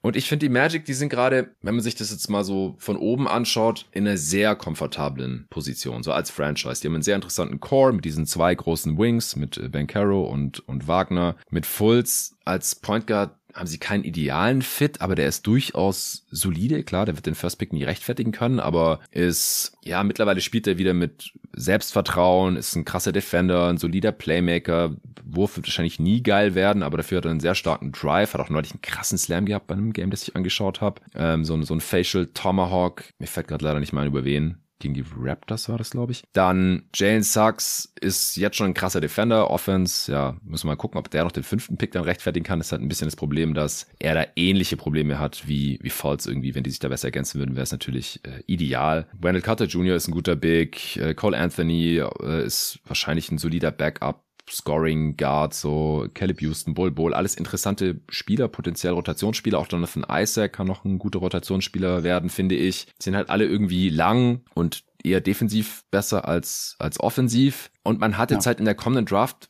sehr wahrscheinlich nochmal zwei Top 10 Picks, also den eigenen und dann noch den der Bulls. Wir kommen gleich zu Chicago. Wenn da nichts komisches passiert, dann sind es beides Top 10 Picks mit ein bisschen Glück, äh, vielleicht sogar ein Top 5 Pick noch dabei. Und im Sommer dann auch noch Cap Space. Also es ist äh, angenehm, glaube ich, gerade in Orlando. Smooth Sailing. Und jetzt, falls man noch irgendwie ins Plane kommen sollte, wäre das ja auch okay. Es ist ein bisschen wie bei den, bei den Thunder, die nochmal besser sind als die Magic, finde ich. Und die erinnern mich auch so ein bisschen an die Phoenix Suns in der Bubble damals, die ja in der Bubble alle Spiele gewonnen haben, 8-0, bevor sie dann für Chris Paul getradet haben, wo man auch gesagt hat, so hey, das ist ein interessantes junges Team, die sind noch nicht ganz da, also jetzt in diesem Fall, damals gab es ja noch kein Play-In, noch nicht ganz auf Play-In-Niveau, aber halt nicht mehr weit davon entfernt. Und die jungen Spieler müssen vielleicht nur noch einen Schritt gehen, äh, man hat schon ein, zwei Star-Talente für die Zukunft oder man muss halt noch einen Trade machen oder im Sommer ein Veteran vielleicht signen und dann ist man halt ein Playoff-Team und mittelfristig vielleicht sogar ein sehr gutes Playoff-Team. Ich meine, die Suns sind dann mit Chris Paul direkt in die Finals gekommen, so krass muss es nicht unbedingt direkt werden, aber wie gesagt, ich, ich finde, es sieht schon sehr gut aus gerade da in Orlando. Ja, also der Wagner-Trade sieht natürlich immer besser und besser aus. Das also ist jetzt schon der Wagner-Trade, nicht nur der Vucevic-Trade. der Vucevic-Trade. nee, geil. Also es kann echt sein, dass wir, da, dass wir den in Zukunft den Wagner-Trade nennen werden. Weil Wagner ist halt jetzt schon besser als Vucevic, würde ich behaupten. Ja, ja, ja. In Dallas war es eine, eine lustige Situation. Man hat ja irgendwann mal für Rondo getradet. Vor, ah, ja, ja, ja, stimmt vor acht Jahren oder so. Und der Trade wurde dann irgendwann umbenannt in den Dwight Powell Trade, weil, weil er auch so als Throw-in eigentlich dabei war, ja. aber ja jetzt wieder der Starting Center der Mavericks ist. Und äh, ja, man hat dann einfach inner, in, intern bei den Mavericks den Namen Rondo Trade nicht mehr benutzen wollen. hat einfach gesagt, der Dwight Powell Trade. Ähm, ja. ja. auch lustig, dass die beiden Teams direkt nebeneinander sich in den, in den Standings befinden, weil für Chicago war es ja so ein Win-Now-Move und für Orlando mehr so ein, ja, ach Gott, ähm, wir wollen unsere Zukunft ein bisschen verbessern, Move und das ist Chicago so weit unten. Also da, da, wahrscheinlich mit einer der schlechtesten Trades der letzten zehn Jahre. Ja, es ist, es ist übel. Ich, ich habe es im Pod damals schon gesagt und seither oft genug. Ich äh, werde jetzt nicht nochmal drauf eingehen und die Magic haben vor allem nochmal einen Trade gemacht jetzt. Und zwar äh, den Mo Bamba Trade für Patrick Beverly, den man umgehend entlassen hat, der jetzt bei den Chicago Bulls äh, wohl anheuern wird, jüngsten Berichten zufolge. Wir kommen dann gleich dazu. Also irgendwie haben die Bulls was mit Spielern, die die Magic nicht mehr wollen. Ich habe direkt im Pod nach der Deadline gesagt, dass Beverly ja irgendwie, war irgendwie jedes Jahr seine Karriere bisher in der Postseason, dass die Magic ja dann jetzt sofort ins Play-In kommen müssen, gezwungenermaßen sozusagen. Ja, aber davon wollten die Magic irgendwie nichts wissen. Wahrscheinlich hatten die keinen Bock auf einen Typ wie Patrick Beverly da im, in ihrem Lockerroom voller junger Spieler. Vielleicht sehen sie ihn als kein so tolles Vorbild. Und spielerisch bringt Beverly halt leider auch nicht mehr so viel. Und Mo Bamba, den hat man nicht mehr gebraucht mit Carter Jr. und Mo Wagner als Backup Big, dann Jonathan Isaac, der auch äh, auf der 5 jetzt wahrscheinlich mittlerweile eher zu Hause ist, nach den ganzen Verletzungen. Bol Bol, Ben Carroll dann noch irgendwie im Frontcourt. Und Bamba war halt auch nicht ganz günstig. Ähm, also dafür war dann einfach zu teuer, dass er nicht mehr spielt. Dann holt man sich lieber als Prospect noch Bitazi rein fürs, fürs Minimum, für die Bank, fürs Training, für die G-League, was auch immer und hat dann Bamba jetzt so mehr oder weniger eigentlich gedumpt zu den Lakers. Ja. Tut weh, weil er mal der sechste Pick war, aber ja, cut ja. your losses. Von daher solider Move, finde ich. Was relativ interessant ist bei Bamba, ist, dass die Zahlen, die Metriken alle relativ große Fans sind. Also die On-Off-Zahlen sind in Ordnung. Also er hatte in Orlando dieses Jahr ein plus 5,3 On-Off. In die zwei Jahre davor war es zum Teil leicht negativ, was nicht ganz so hot aussieht, aber war schon okay. Und die, diese, also dieses Dean Oliver Off-Rating, Defensive Rating, wo wir eher das Off-Rating benutzen, weil das die Defensive Rating nicht so besonders ja. aussagekräftig ist.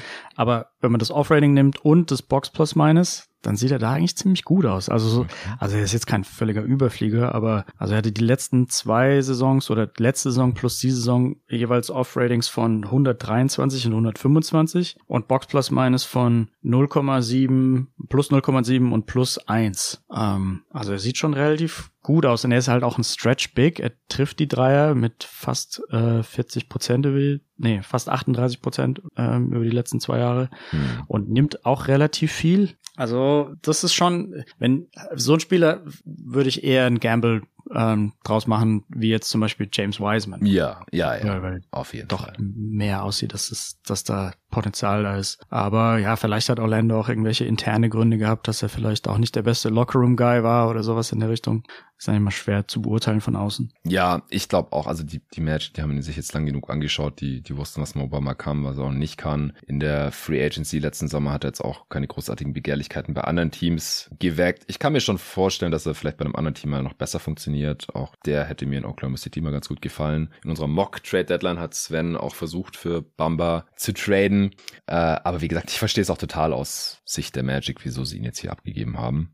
Ja, dann haben sie noch äh, Terence Ross entlassen, der sich dann den Phoenix Suns angeschlossen hat. Das werde ich dann im Western Conference Power Ranking Update mit dem Luca später diese Woche noch besprechen. Ja, angeblich hatten, hatten der ein verbales Agreement mit den Mavericks und ja, hat ja, doch stimmt. gesagt, er geht zu den Suns.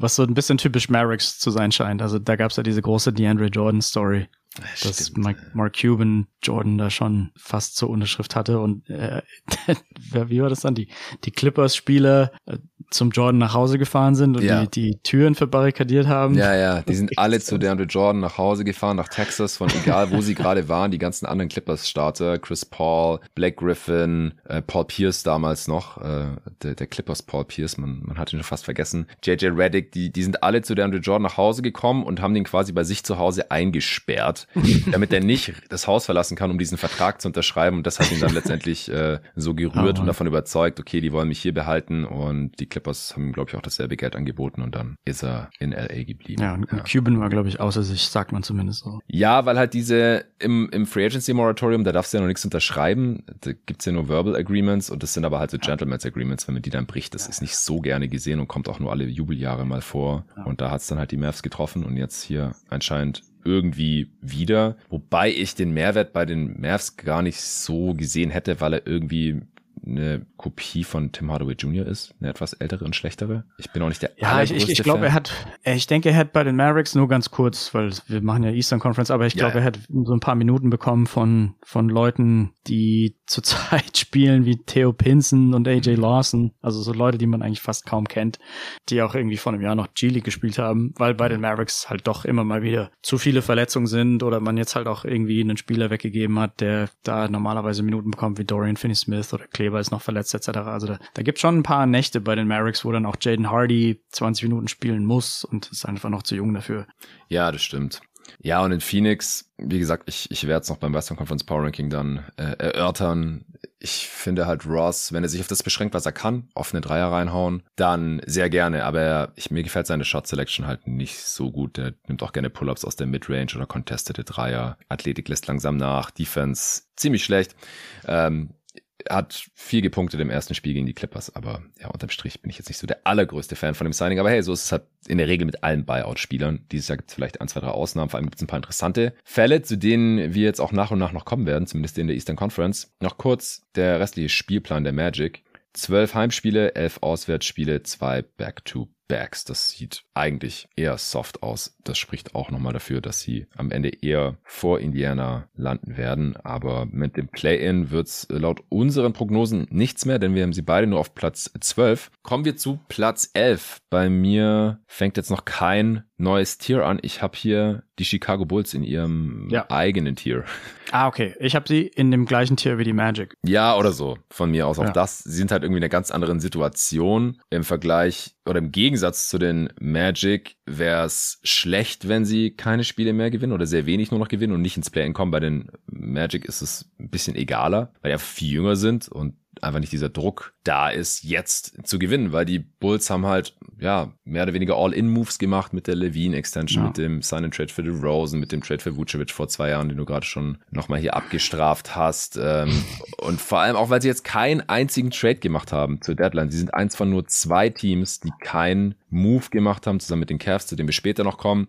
Und das sieht dann einfach zusammen mit der Six-Game-Losing-Streak, mit der sie jetzt in den All-Star-Break gegangen sind, einfach katastrophal aus. Also die, die Stimmung unter Bulls-Fans ist auch depressiv hoch 10, wenn man da mal ein bisschen auf NBA Twitter guckt oder wenn ich mit dem Arne spreche, der hat es ja schon prognostiziert, dass dieses Team halt einerseits jetzt nicht eingerissen werden wird, weil ja. dann müsste das Management ja, ja sich eingestehen, dass sie hier kein gutes Team zusammengebaut haben. Und auf der anderen Seite aber man auch keine Picks oder sonstige Assets investieren wird in dieses Team, um es zu einem sicheren Playoff-Team zu machen. Und das ist halt eine Situation, in der du auf gar keinen Fall sein möchtest. Ähm, und gleich, gleichzeitig sind sie auch einfach nicht gut genug, die Spieler zum einen, dass sie da jetzt irgendwie auch viel hätten rausholen können zu der dann. Ich verstehe auch, dass sie jetzt Vucevic nicht verschenken oder äh, DeRozan oder, oder Caruso oder sowas. Ähm, und dieses Team ist aber halt spielerisch aber auch so schlecht, dass es gerade echt mies aussieht mit dem Play-In. Also das hat irgendwie gar keine Perspektive, auch keine so richtig überzeugenden jungen Spieler. Lonzo Ball fällt weiterhin aus. Der kann laut jüngsten Berichten weder rennen noch cutten. Immer noch mhm. jetzt nach einem Jahr langsam. Keiner weiß, was mit ihm los ist. Und jetzt ähm, ja, wird Patrick Beverly gesigned. Westbrook war auch im Gespräch. Uff. Ich weiß nicht, ich Mm. Beverly passt irgendwie noch annähernd rein, weil er so ganz grob in die Richtung Lonzo Ball geht, aber das ist schon ein Stretch. Äh, Westbrook wäre mit diesem Spacing eine absolute Katastrophe gewesen. Die Bulls haben sowieso schon ja. die siebt schlechteste Offense der Liga. Ich hau mal noch kurz die anderen Stats raus. Also ich habe jetzt auf 11, wie gesagt, einen Platz tiefer noch seit dem letzten Power Ranking Update. Stehen auch auf 11 gerade im Osten mit 26 Siegen bei 33 Niederlagen. 15 Mal gewonnen, 17 Mal verloren seit Mitte Dezember. Siebt schlechteste Offense, wie gesagt. Aber sechs beste Defense sehr, sehr weird. Net-Rating von genau 0,0. Also das underperformen sie hier gerade noch kräftig, nachdem sie das letzte Jahr overperformt haben. Net-Rating insgesamt das zehnt der Liga und das zehnt Quatsch, das zehntbeste im Osten. Und wenn man dieses 0,0 Net-Rating hochrechnet, kommt man natürlich auf 41 Siege am Ende der Saison. Was sind deine Gedanken zu den Chicago Bulls, Jerry? Also ich glaube zum einen, ganz kurz zu dem, was du gesagt hast, ich glaube das Management, das Management ist relativ neu. Also da, das ist der äh, President of Basketball Operations oder General Manager, der vor drei Jahren ungefähr, glaube ich, von den genau. Denver Nuggets kam. Vor dem Vucevic also vor der Saison, der sie für Vucevic getradet ja, okay. haben, kann ich schon was. Genau. Ich glaube, er ist Litauer oder irgendwie Osteuropäer anderer Herkunft. Ich, ich glaube, da ist einfach, wenn man, wenn man so neu ist, dann, dann will man nicht den, den Tank ähm, rausbringen, nachdem man ja eigentlich schon zeitweise okay aussah. Also die, die, die ähm, Sequenz von Events, die sieht dann ein bisschen hässlich aus. Wenn man irgendwie von Anfang an, wenn er dort angefangen hätte und gesagt hätte, hey, wir sind, der Kader ist irgendwie zu schlecht und wir fangen jetzt an mit Tanken, dann, dann wäre das, glaube ich, auch für die Owner irgendwie so verständlich gewesen. Aber wenn man erst halbwegs in Ordnung aussieht und dann nach vielleicht noch ein, zwei Moves eher schlechter aussieht und dann das Tanken irgendwie versucht, ähm, jetzt irgendwie so als, als Main-Strategie da anzubringen, dann ich kann mir einfach nicht vorstellen. Also das, da, da fühlt sich wahrscheinlich jeder Manager ziemlich unwohl und ist dann wahrscheinlich auch ziemlich schnell auf dem ähm, heißen Stuhl äh, wie man ja so sagt. Ja, und vor allem Reinsdorf, ja. der will ja, glaube ich, genau das. Also klar, wäre schön, wenn die Bulls jetzt wieder wie letzte Saison irgendwie auf sechs oder so wären in den Standings und halt safe in die Playoffs kommen mhm. würden. Aber es reicht ja offensichtlich in Chicago, wenn man um die Playoffs mitspielt und das äh, United Center, heißt noch United Center, die Arena in Chicago voll bekommt. Ähm, es, es ist ja offensichtlich gar nicht das Ziel, um die Championship mitzuspielen oder um mhm. langfristig ein gutes Team aufzubauen oder irgendwie sowas. Und man muss ja auch dazu sagen, das war noch das vorige Management, aber vor 2020 mit dem Rebuild hat es ja auch nicht so wirklich geklappt. Also die Spiele, die man gedraftet hat, die waren in Chicago einfach entweder so oder so schlecht oder dann erst bei ihrem nächsten Team gut, wie jetzt Markenen oder beim übernächsten sogar erst. So richtig jetzt All-Star geworden oder Wendell Carter Jr. bei den Magic das hat in Chicago ja in der Form auch einfach gar nicht funktioniert gehabt. Auch Kobe White war jetzt kein, kein toller Pick. Patrick Williams enttäuscht bisher als vierter Pick. Ja, ja. Aber ja, es ich habe mir gerade nochmal angeschaut, was Kanischowas so gemacht hat in der Tower tatsächlich. Er kam rein im August 2020, hat direkt mal Jim Boylan gefeuert. Das war natürlich gut. Billy Donovan unter Vertrag genommen als Headcoach. Das war auch gut. Der hat jetzt schon eine Extension bekommen. Das haben wir letztes Mal besprochen äh, im Mitte Dezember. Das ja konnte man nicht so ganz nachvollziehen. Und dann äh, halt Patrick Williams in der ersten Runde gedraftet, Simonovic in der zweiten Runde. Äh, sieht bisher nicht so gut aus. Und dann in der Offseason nicht mehr viel gemacht. Und dann sein erster großer Move war halt der Vucevic-Trade. Und das sieht halt, stand jetzt einfach nur übel aus. Dann das Sumo gedraftet in der zweiten Runde, das war ein guter Pick. Ja, auch Daniel Gafford weggetradet, jetzt auch bei den Wizards besser aussieht als vorher bei den Bulls. Mhm. Damals auch an derselben Deadline, als er für Vucevic getradet hat. Das hatte ich gerade noch vergessen. Dafür kam ja dann Daniel Theiss. Den konnte man im Sommer dann wenigstens noch per Sign and Trade nach Houston schicken. Auch Mo Wagner weggetradet, der jetzt bei den Magic auch aussieht wie ein solider Backup Center. Also irgendwie sehen alle halbwegs jungen Spieler besser aus, wenn sie die Bulls verlassen haben. Das ist nie so ein besonders gutes Zeichen. Nee. Ja, und letzte Saison war natürlich erstmal ein richtig heißer Start. Ich habe dem Braten nie so ganz getraut und man muss auch einfach dazu sagen, dass wenn Lonzo Ball fit wäre, dann würde das hier wahrscheinlich auch besser aussehen. Aber Lonzo Ball war noch nie All-Star. Das ist kein Superstar, wo man sagen kann, ey, wenn der fit wäre, dann wären wir aber safe äh, im Playoff-Team. Mhm. Und vielleicht haben die Pelicans ja doch mehr gewusst, was Lonzo Balls Knie angehen, weil dass die ja. damals für quasi keinen Gegenwert den per Sign Trade nach Chicago schickten, das war schon sehr komisch. Ja, ja. Und jetzt im Nachhinein sieht's aber halt für die Bulls nicht so toll aus und für die Pelicans äh, deutlich besser als in dem Moment damals. Rose war ziemlich teuer im Sign Trade. Levine jetzt die Max Extension gegeben. Also ich, ich bin vom Front Office der Bulls auch alles andere als überzeugt, aber wie meistens glaube ich halt, dass hier der Fisch eher vom Kopf her stinkt. Also dass einfach mit Reinsdorf als Besitzer da nicht wirklich viel mehr auch drin ist. Also ich, ich glaube, man kann, man kann so ein bisschen die grüne Brille aufziehen und sagen, man ist ja eigentlich ein Plus-Minus-Null-Team von der Punktedifferenz her und wenn man tatsächlich dann auch 50 Prozent der Spiele gewonnen hätte, anstatt das zu underperformen, dann sieht man ja in der Tabelle, sehen man dann, wenn man dann auf Platz 8 das wäre ja dann eigentlich okay. Ich finde, man kann auch argumentieren, dass man mit Lonzo Pech hatte. Also er hatte ja in der Vergangenheit schon Knie-OPs, da komme ich dann mhm. gleich nochmal zu. Aber dass es halt so schlecht wird, ist ja auch eher Pech, meiner Meinung nach. Ja, ja, klar er war natürlich noch nie All-Star, aber die Impact-Metriken fanden ihn eigentlich immer ganz, ganz gut, auch mhm. wegen der Defense. Das ist ja auch tendenziell nicht so die, die äh, Überlegung für All-Star. Aber er war meistens so irgendwie so um die Plus zwei. Also wenn man dann quasi sein Point Differential nicht underperformt und eben einen Plus zwei Spieler noch dazu nimmt, dann könnte man im Osten vielleicht relativ easy schon siebter gewesen sein in, in der Parallelwelt, wo halt alles ein bisschen besser läuft. Ja. Das ist natürlich so die, die, die grüne Brille von der Geschichte. Allerdings kann ich natürlich auch die, die Gegenseite verstehen. Also ich, ich finde es interessant, dass man ähnliche Probleme hat auf einem gewissen Level wie zum Beispiel die Warriors, dass man diesen Spagat versucht, aus Veteranen und Rookies ein Team zu bauen, was Spiele gewinnen soll. Und bei den Warriors hat man ja mit Wiseman gesehen, dass da die Timelines einfach überhaupt nicht zusammengepasst haben.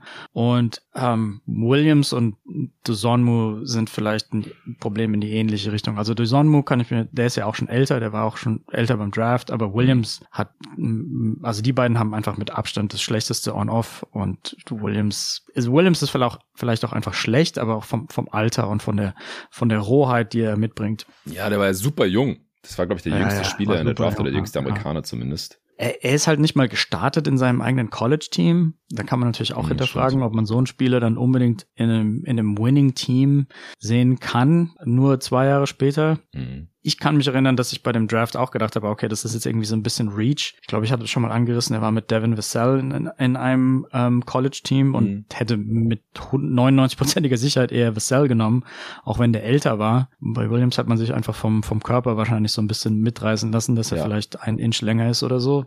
Oder vielleicht ein bisschen athletischer. Aber Kräfte ja, so einfach für die Timeline für das Team hätte Vassell einfach viel besser gepasst, denke ich. Ähm, und da wird halt einfach dieser Spagat versucht, den, wie gesagt, auch die Warriors zum Teil halt versucht haben. Und hier scheint es halt einfach noch schlechter zu funktionieren. Ja, ja. Also ich, ich verstehe verstehe, wie man von Patrick Williams begeistert sein konnte. Sah einfach und sieht auch immer noch ziemlich toolsy aus. Also einfach als ein Wing, der potenziell gut verteidigen und werfen äh, kann und äh, ein guter Finisher sein kann, aber er bringt es halt nach wie vor einfach noch nicht so ganz zusammen.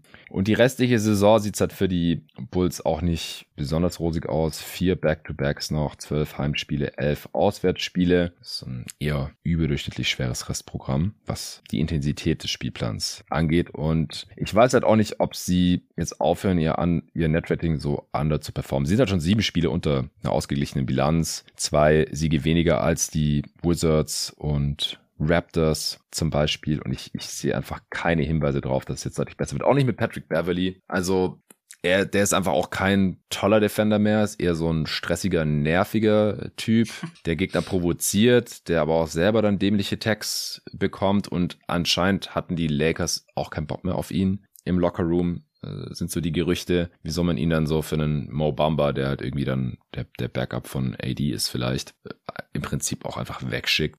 Ist ist ein Homecoming für Patrick Beverly, eins von vielen hier im Rahmen dieser Trade Deadline und Buyouts. Aber der ist auch Jahrgang 88, äh, also fast 35. Ich weiß nicht, wie viele spielerisch jetzt noch. noch Blutjung, sage ich dazu. Ja, ja, klar. Jungspund, Vergleich zu dir. Ähm, ja, besser, besser als Westbrook. Ich glaube, das, das wäre für, für viele Bulls-Fans dann echt so der, mm. ja, ja, der Tropfen gewesen, der das fast ja, zum Überlaufen gebracht hätte. Das wäre dann einfach noch schwerer anzugucken gewesen, die, diese Offense. Der Rosen und Westbrook, also da hat er ja, so.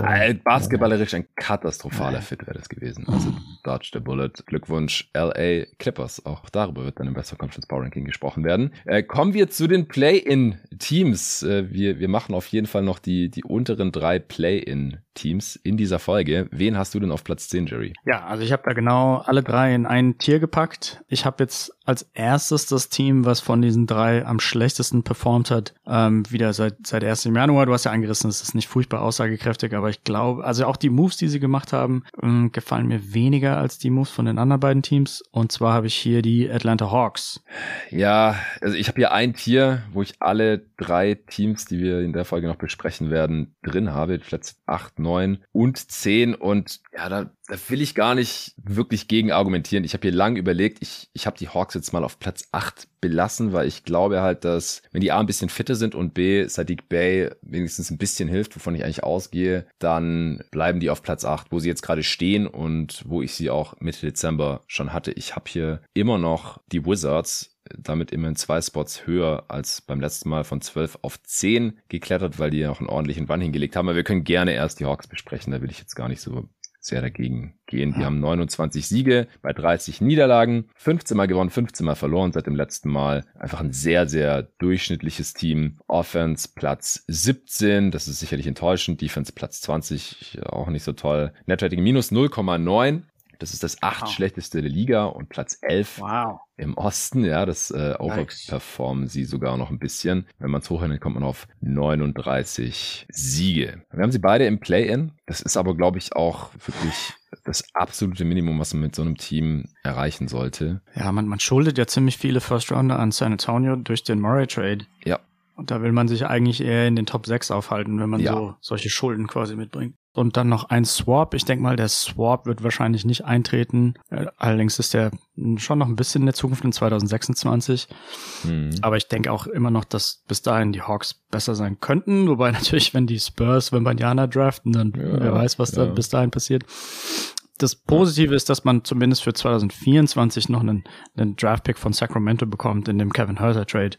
Aber mhm. ja, also die, die Murray-Geschichte ist ja schon eher so eine Art All-In-Move und sich dann trotzdem irgendwie so in der Tabelle auf Platz 8, 9 oder was auch immer zu befinden, ist natürlich ähm, eher nicht so toll. Ich glaube, da gab es auch viele Geschichten innerhalb der Front Office, dass es da ziemlich viel Knatsch gab und auch irgendwelche Leute entlassen wurden vor gar nicht so allzu langer Zeit oder irgendwie so rausgeekelt wurden, gegangen wurden, wie auch immer. Ja, ja, will. im Front Office. Mhm. Ja, um, ja, sieht jetzt auch nicht alles so furchtbar rosig aus. Also ich meine, da kann man sich jetzt natürlich lange drüber unterhalten. Ich, Trey Young wäre wahrscheinlich nicht mein Lieblings ähm, um den ich quasi ein Team herum, herum bauen würde. Ja. Ähm, ja, man, damit muss man halt leben. Also man hat sich quasi sein eigenes Grab gegraben damit irgendwie so ein bisschen. Dadurch, dass man halt ihm auch das, das Max zahlt. Und ähm, ob es mit der Franchise dann jemals wieder äh, in eine extrem positive Richtung geht, solange Trey Young da seine 35 bis 40 Millionen verdient, ein großes Fragezeichen würde ich da dahinter setzen. Sorry an die Trey Young-Fans. Ja, ich bin mir auch unsicher, wie da die Stimmung im Team ist. Äh, ehrlich gesagt ist immer schwer einzuschätzen aus der Entfernung, aber John Collins äh, ist gefühlt seit tausend Jahren in Trade-Gerüchten ist wieder nicht getradet worden. Ah. Äh, Bogdanovic kann im Sommer aus seinem Vertrag aussteigen. Weder Trey noch DeJounte Murray wurden jetzt All-Stars diese Saison. Letzte Saison waren sie es noch beide. Äh, weiß nicht, wie die das dann so auffassen oder, oder sehen. Und dann dazu noch der ausbleibende Teamerfolg. Also man, man stellt ja auch tendenziell so den persönlichen, individuellen Erfolg und Auszeichnung und sowas lieber hinten an, wenn wenigstens der Teamerfolg da ist. Aber da ist er irgendwie auch nicht da. Deswegen keine Ahnung, wie die Vibes in diesem Team jetzt aussehen wie gesagt, spielerisch glaube ich halt eigentlich, dass sie immer noch besser sein sollten und jetzt auch noch mit Sadiq Bay, wo ja auch unklar ist, wieso in Detroit aussortiert wurde, könnte natürlich auch dann irgendwie nach hinten losgehen, äh, aber die Hawks haben einfach mehr Shooting gebraucht. Das war, glaube ich, offensichtlich geworden. Die letzten Jahre war die Offense immer automatisch top, wenn Trae Young auf dem Feld war. Das ist jetzt halt leider nicht mehr so, weil halt einfach Shooting fehlt. Und mit Sadiq Bay haben sie jetzt wenigstens noch jemanden, der wahrscheinlich Teil von der Rotation von so einem Play-in-Team sein kann. Äh, sie haben dafür nur diese ganzen Seconds abgegeben und Justin Holiday und Frank Kaminski, Justin Holiday, wurde dann rausgekauft von den Rockets. Den haben sich die Mavs geschnappt, quasi als Terence Ross Ersatz. Weiß nicht, ob die Mavs da so viel erwarten sollten, wenn ein Team wie die Hawks, die ja im Prinzip genau denselben Spielertyp brauchen wie die Mavs, ja. den aussortieren. Äh, und Kaminski, der aus irgendwelchen mir schärften Gründen in Houston jetzt auch spielt, äh, wahrscheinlich, weil er so ein bisschen das Skillset von Schengen replizieren kann von der Bank. Aber ja, Kaminski war aus meiner Sicht sowieso kein Winning-Spieler, auch nicht in Atlanta. Von daher, sie haben sich spielerisch schon verbessert jetzt und haben auch einen relativ soften Rest-Schedule, zumindest was die Heim-Auswärtserteilung angeht. 14 Heimspiele, 9 Auswärtsspiele äh, aber dafür auch fünf Back-to-Backs. Das ist ziemlich viel, aber dafür halt auch sehr viele Heimspiele immerhin. Und, und die Gegner haben die drittstärkste ähm, Win-Quote. Ja, das ist mir, als ich den Spielplan angeschaut habe, auch aufgefallen. Ja, ja, dass man, dass man gegen gute Teams noch viel Zweimal gegen die Celtics, Cavs, also einmal gegen die, nee, zweimal gegen die Cavs tatsächlich. Einmal Philly, einmal Memphis. Ja. Ja, ja, wird spannend auf jeden Fall in Atlanta. Wie gesagt, ich, ich habe sie jetzt mal hier noch vor den Raptors und Wizards, die, die auch so ihre eigenen Problemchen haben. Aber in einem Tier, also absolut auf einem Level. Das irgendwo zwischen 8 und 10 sollten die landen. Wenn eins von diesen drei Teams irgendwie noch rausfällt und doch noch von den Bulls überholt wird, das wäre sehr, sehr, sehr enttäuschend auch. Sehe ich auch nicht nachdem sie jetzt jeweils so agiert haben an der Trade Deadline. Atlanta mit einem Win Now oder Win Soon Move. Die Raptors ja auch mit einem Win Now Move, zu dem wir dann auch gleich kommen. Und äh, die Wizards haben ja auch ihre werdenden Free Agents mit Kuzma, eventuell auch Porzingis ja auch gehalten, damit man halt diese dann auch maximieren kann. Äh, wen hast du denn jetzt auf Platz 9? Ähm, da habe ich die Toronto Raptors. Ja, ich auch. Dann können wir gerne die als nächstes besprechen. Die sind bei mir jetzt mal um vier Plätze abgerutscht. Seit Mitte Dezember auf Platz neun stehen gerade auf Platz zehn. Also ich habe sie noch ein bisschen besser als das. Ähm, dafür gibt es verschiedene Gründe, komme ich gleich zu. Sie haben eine Bilanz von 28 zu 31, 15 Mal gewonnen, 16 Mal verloren seit dem letzten Update Mitte Dezember. Offense Platz 11, Defense Platz 17, Netrating immer noch plus 1,0, trotz dieser deutlich negativen hm. Bilanz insgesamt. Also das underperformt sie kräftig nach wie vor. Aber mittlerweile, also könnte ich da auf Dauer nicht von kaufen, deswegen habe ich sie jetzt äh, endgültig mal abgestraft. Netrating Platz 12 äh, in der Liga, Platz 7 immer noch im Osten, das siebtbeste Netrating. Wenn man das hochrechnet, kommt man auf 44 Siege. Ja, sie galten ja als eins der Teams, die potenziell einreißen könnten zur Deadline, gerade auch weil Fred Van Vliet und Gary Trent Jr. jetzt ja auch Free Agents werden im Sommer und sie da halt in der Bird Rights Trap sind. Das heißt, die müssen die entweder verlängern, bei Van Vliet könnte das auch nicht so ganz günstig werden, oder sie gehen dann halt ersatzlos äh, zu irgendeinem anderen Team, das sie bezahlen möchte. Ja. Und gleichzeitig hat man halt diesen ja, Win-Now-Move gemacht für einen Big mit Jakob Pörtl, der sehr, sehr solide ist, natürlich gerade defensiv, jetzt äh, gerade so in, in seine Prime kommt. Äh, für den hat man einen leicht geschützten First abgegeben. Also die, die Ausrichtung des Teams scheint nach wie vor klar. Man, man möchte gewinnen, man hat ein gutes Net-Rating, man hat auch die Schwachstelle in der Defense adressiert, jetzt mit einem ja. Rim Protecting, Big, Offensiv. Ja, sind sie statistisch besser, als es aussieht, wenn man sich das anguckt. Äh, Glaube ich, wird auch eher nicht besser mit Pörtl, weil das Spacing jetzt halt noch schlechter ist als vorher, weil Pörtl halt ein absoluter Non-Shooting Big ist. Also ich bin ein bisschen ratlos, was diese Raptors angeht, ehrlich gesagt. Also wie sie, sie underperformen ihr Potenzial, ihr Talent, ihr Net-Rating und alles. Ich weiß aber auch überhaupt nicht, ob sich das jetzt ändert in den letzten gut 20 Spielen.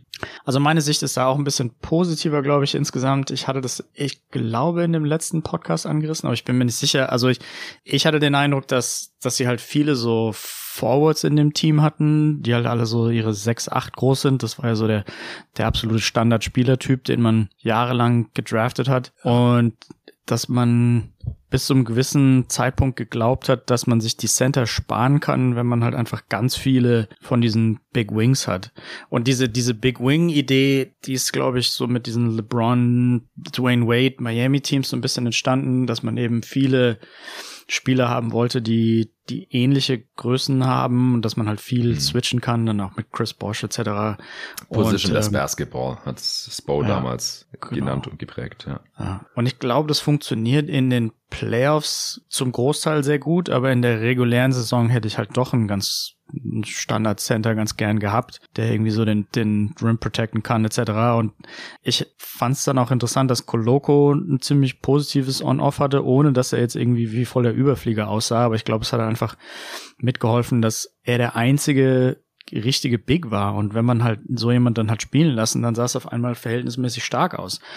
Und mhm. Pöltl ist, glaube ich, in der Richtung ein ziemlich großes Upgrade ich könnte mir trotzdem vorstellen, dass die, die Offense ein bisschen effizienter wird mit ihm, selbst wenn das Spacing nicht so gut ist, weil halt das Spacing auch vorher, also ich, ich glaube, er, er verschlechtert, glaube ich, nicht das Spacing, weil das Spacing war einfach durchgehend schlecht, bleibt jetzt schlecht, aber er hat halt einfach eine extrem gute Feldwurfquote oder eine ziemlich mhm. gute Feldwurfquote, vielleicht für einen Center gar nicht so überragend, aber schon gut mit 63 Prozent die Saison.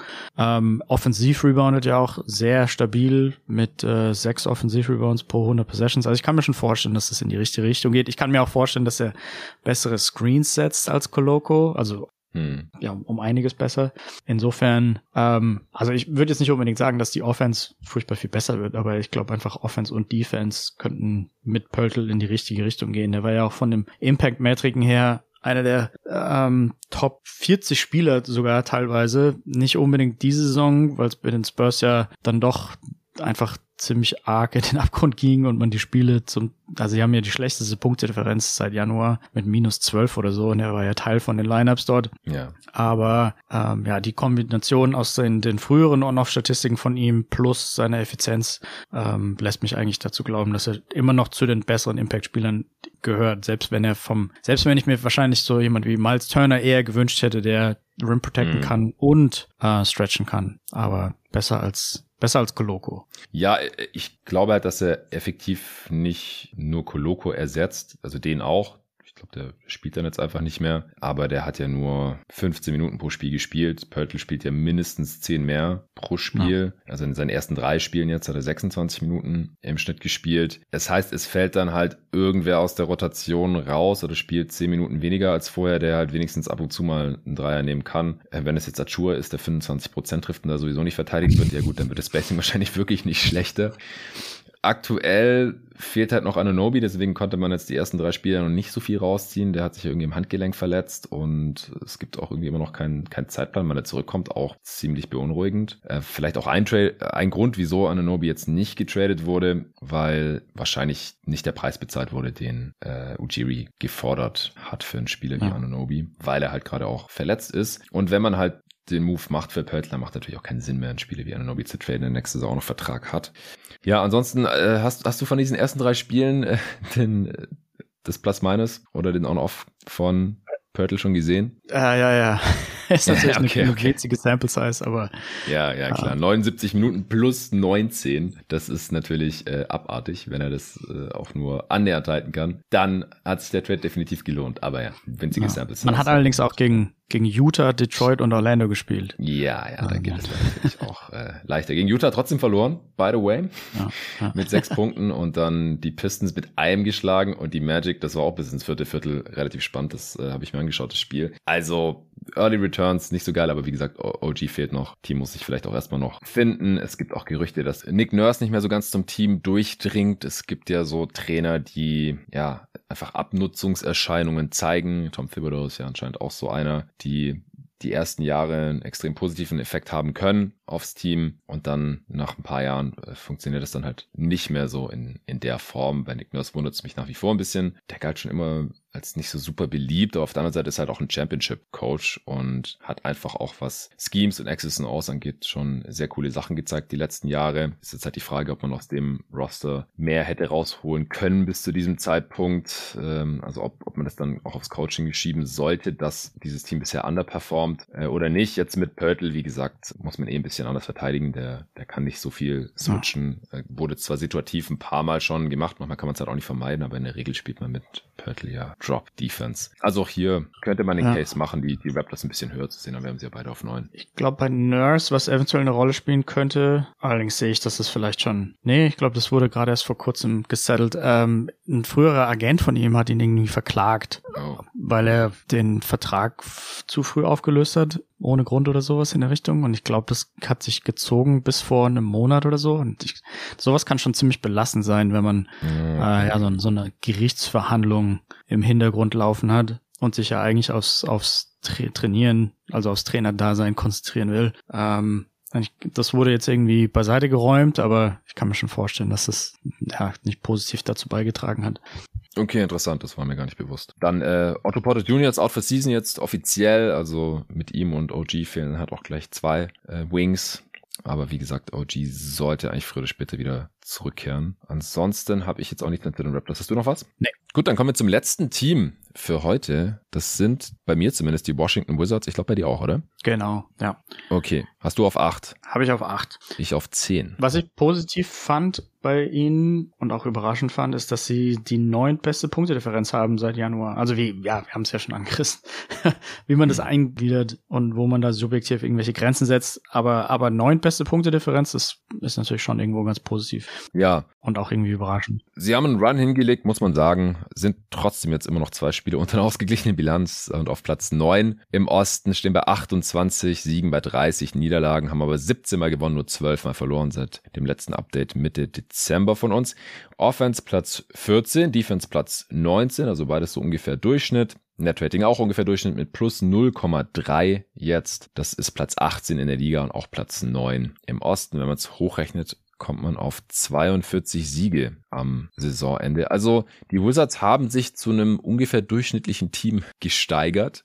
Ja, die Wizards haben ein sehr heimlastiges Restprogramm. 15 Heimspiele bei nur 9 Auswärtsspielen, allerdings auch 5 Back-to-Backs. Da fällt mir ein, dass ich es bei den Raptors, glaube ich, gerade nicht gesagt habe. Die haben 10 Heimspiele, 13 Auswärtsspiele, 3 Back-to-Backs. Das würde ich als etwas schwerer einstufen, wegen den äh, viel mehr Auswärtsspielen als bei den Wizards. Dafür haben die halt zwei Back-to-Backs mehr. Ja, was denkst du, woran liegt es, dass die Wizards jetzt besser gespielt haben in letzter Zeit. Also außer dem Hachimura-Trade natürlich. Über den haben wir ja letztes Mal gesprochen in dem Pod. Ja, dass Biel mehr Spiele gemacht hat in letzter Zeit, würde ich jetzt zum Teil darauf schieben. Mm. Er hat zumindest von den letzten so gefühlt 15 hat er 13 gespielt, das ist ja schon mal ein Plus. Und die zwei, die er nicht gespielt hat, hat man verloren. Und von denen, die er gespielt hat, das sieht eigentlich ziemlich gut aus. Also zwischen dem 45. und 58. Spiel, wie viel sind es? 14, ähm, hat er wie gesagt zwei ausgesetzt und von allen anderen hat man mh, mm, nur zwei verloren. Das heißt, man hat da irgendwie so 10 zu 12 aufgelegt oder so. Das ja. sieht schon ganz gut aus. Ähm, Porzingis spielt für mich als Ex-Mavericks-Mitarbeiter eine, eine Saison mit relativ wenig Verletzungsausfällen. Also jetzt 50 Spiele von maximal 56. Das hätte ich jetzt auch nicht gedacht. Ich hätte irgendwie gedacht, dass da zumindest mehr so Load-Management mit dem Knie passiert oder so. Und er spielt halt auch einfach eine ziemlich starke Saison. Also 62% True Shooting, ähm, nach dem, was er bei den Mavericks da teilweise abgezogen hat mit den ständigen Aufpostereien und den dementsprechend ziemlich schlechten Zwei-Punkt-Quoten, hätte ich so nicht erwartet. Es ist jetzt kein Kader, der mich völlig umhaut, in keinster Form.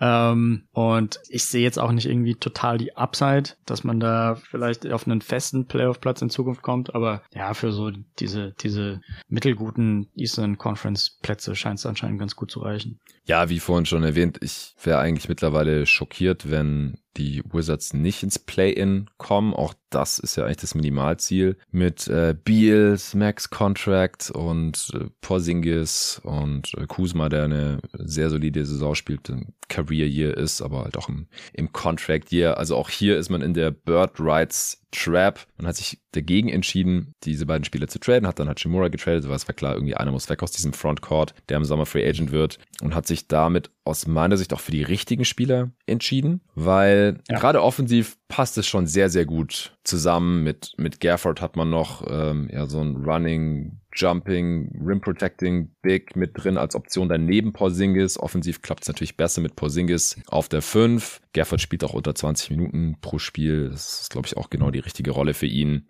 Also, das sieht schon mal ganz gut aus. Und dann auch im, im Im Backcourt sieht's auch stimmiger aus, seit DeLon Wright halt zurück ist. Der hat jetzt 29 Spiele gemacht, hat den Saisonstart ja auch verpasst, weil der einfach der beste Defender ist im, im Backcourt. Neben Goodwin vielleicht, aber bei dem bin ich mir nicht ganz sicher, ob der wirklich NBA-Format hat. Das sieht einfach, wenn dieses Team einigermaßen fit ist, ziemlich stimmig aus. Barton hat ja auch gar nicht reingepasst, den hat man dann einfach entlassen. Mal sehen, ob der noch irgendwo unterkommen wird, aber im Backcourt wow. mit Morris. Ja, wurde das mit Barton? Ja, ja, ja. Oder also, vielleicht auch rausgekauft, aber. Ja, bei Denver hat er ja schon relativ viel Minuten gespielt über die letzten fünf, mhm. sechs Jahre. Also er war da ja einer der, also im Schnitt 30 Minuten fast gespielt und fast jedes Spiel ja. auch gestartet. Also ich meine, es ist natürlich immer hundertmal einfacher mit Jokic zusammen zu spielen, ähm, mhm. aber ja, ja, vielleicht ist das einfach die, das Rätsels Lösung, dass dass man irgendwelche ähm, beinahe NBA-Spieler halt mit Jokic spielen lassen kann und die dann halbwegs okay aussehen und sobald sie in einem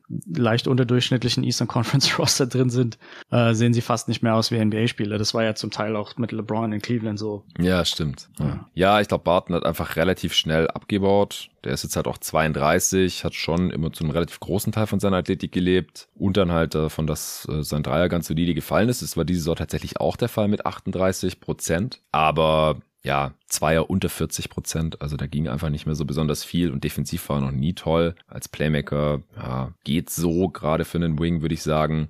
Und ja, scheint da in Washington halt einfach nicht mehr wirklich reingepasst zu haben. Da sind sie dann besser gefahren mit den genannten Backcourt-Spielern. Auch Kendrick Nunn spielt eigentlich solide, seit er die Lakers verlassen hat. Fällt auch irgendwie der Dreier rein. Ja, in, in relativ kleiner Rolle, aber ist da irgendwie auch sinnvoller als, als Hachimura. Und das reicht dann halt ja, für, für ein durchschnittliches Team. Für mehr nicht, aber dafür reicht's. Ja, ich habe sonst nichts mehr zu Washington. Ich auch nicht. Und der erste Teil dieses Power Ranking Updates hat auch schon ziemlich lang gedauert. Wir haben uns Zeit gelassen für diese Bottom 8. Äh, Im zweiten Teil dann morgen gibt's die Top 7, also die sechs Teams, die wir direkt in die Playoffs einziehen sehen, plus ein weiteres Team, das dann noch den Weg übers Play-In gehen muss. Welche Teams das sind, das erfahrt ihr in der nächsten Folge. Die wird auch für jeden öffentlich hörbar sein, wieder mit dem Jerry zusammen. Das Western Conference Power Ranking Update mit dem Luca und meiner Wenigkeit zusammen. Das nehmen wir am Donnerstag auf, dann zum Ende des All-Star Breaks. Das wird für die Supporter von jeden Tag NBA exklusiv erscheinen. Wenn ihr auch supporten wollt, alle Folgen hören wollt, da gibt es mittlerweile über 150 dann äh, gerne unterstützen monatlich auf steadyhq.com slash jeden Tag. NBA könnt ihr euch eins der beiden Supporter-Pakete aussuchen und dann könnt ihr auch in den Supporter Discord reinkommen, wo natürlich jetzt um die Trade Deadline extrem viel los war. Da sind äh, ja mittlerweile an die 400 der Supporter von jeden Tag NBA am Start und diskutieren jeden Tag in der NBA. Viele lesen auch nur mit, das ist natürlich auch vollkommen in Ordnung. Wenn ihr Supporter werdet, müsst ihr mir einfach kurz eine Nachricht schreiben auf Steady, dass ihr auch in den Discord rein möchtet. Jerry und viele der anderen Gäste von jeden Tag NBA sind da auch unterwegs. Ihr könnt Fragen stellen für die Answering Machine. Und nicht zuletzt helft ihr mit, dass jeden Tag NBA weiter bestehen kann. Vielen Dank fürs Zuhören. Danke auch an AG1 fürs Sponsoren und bis dahin.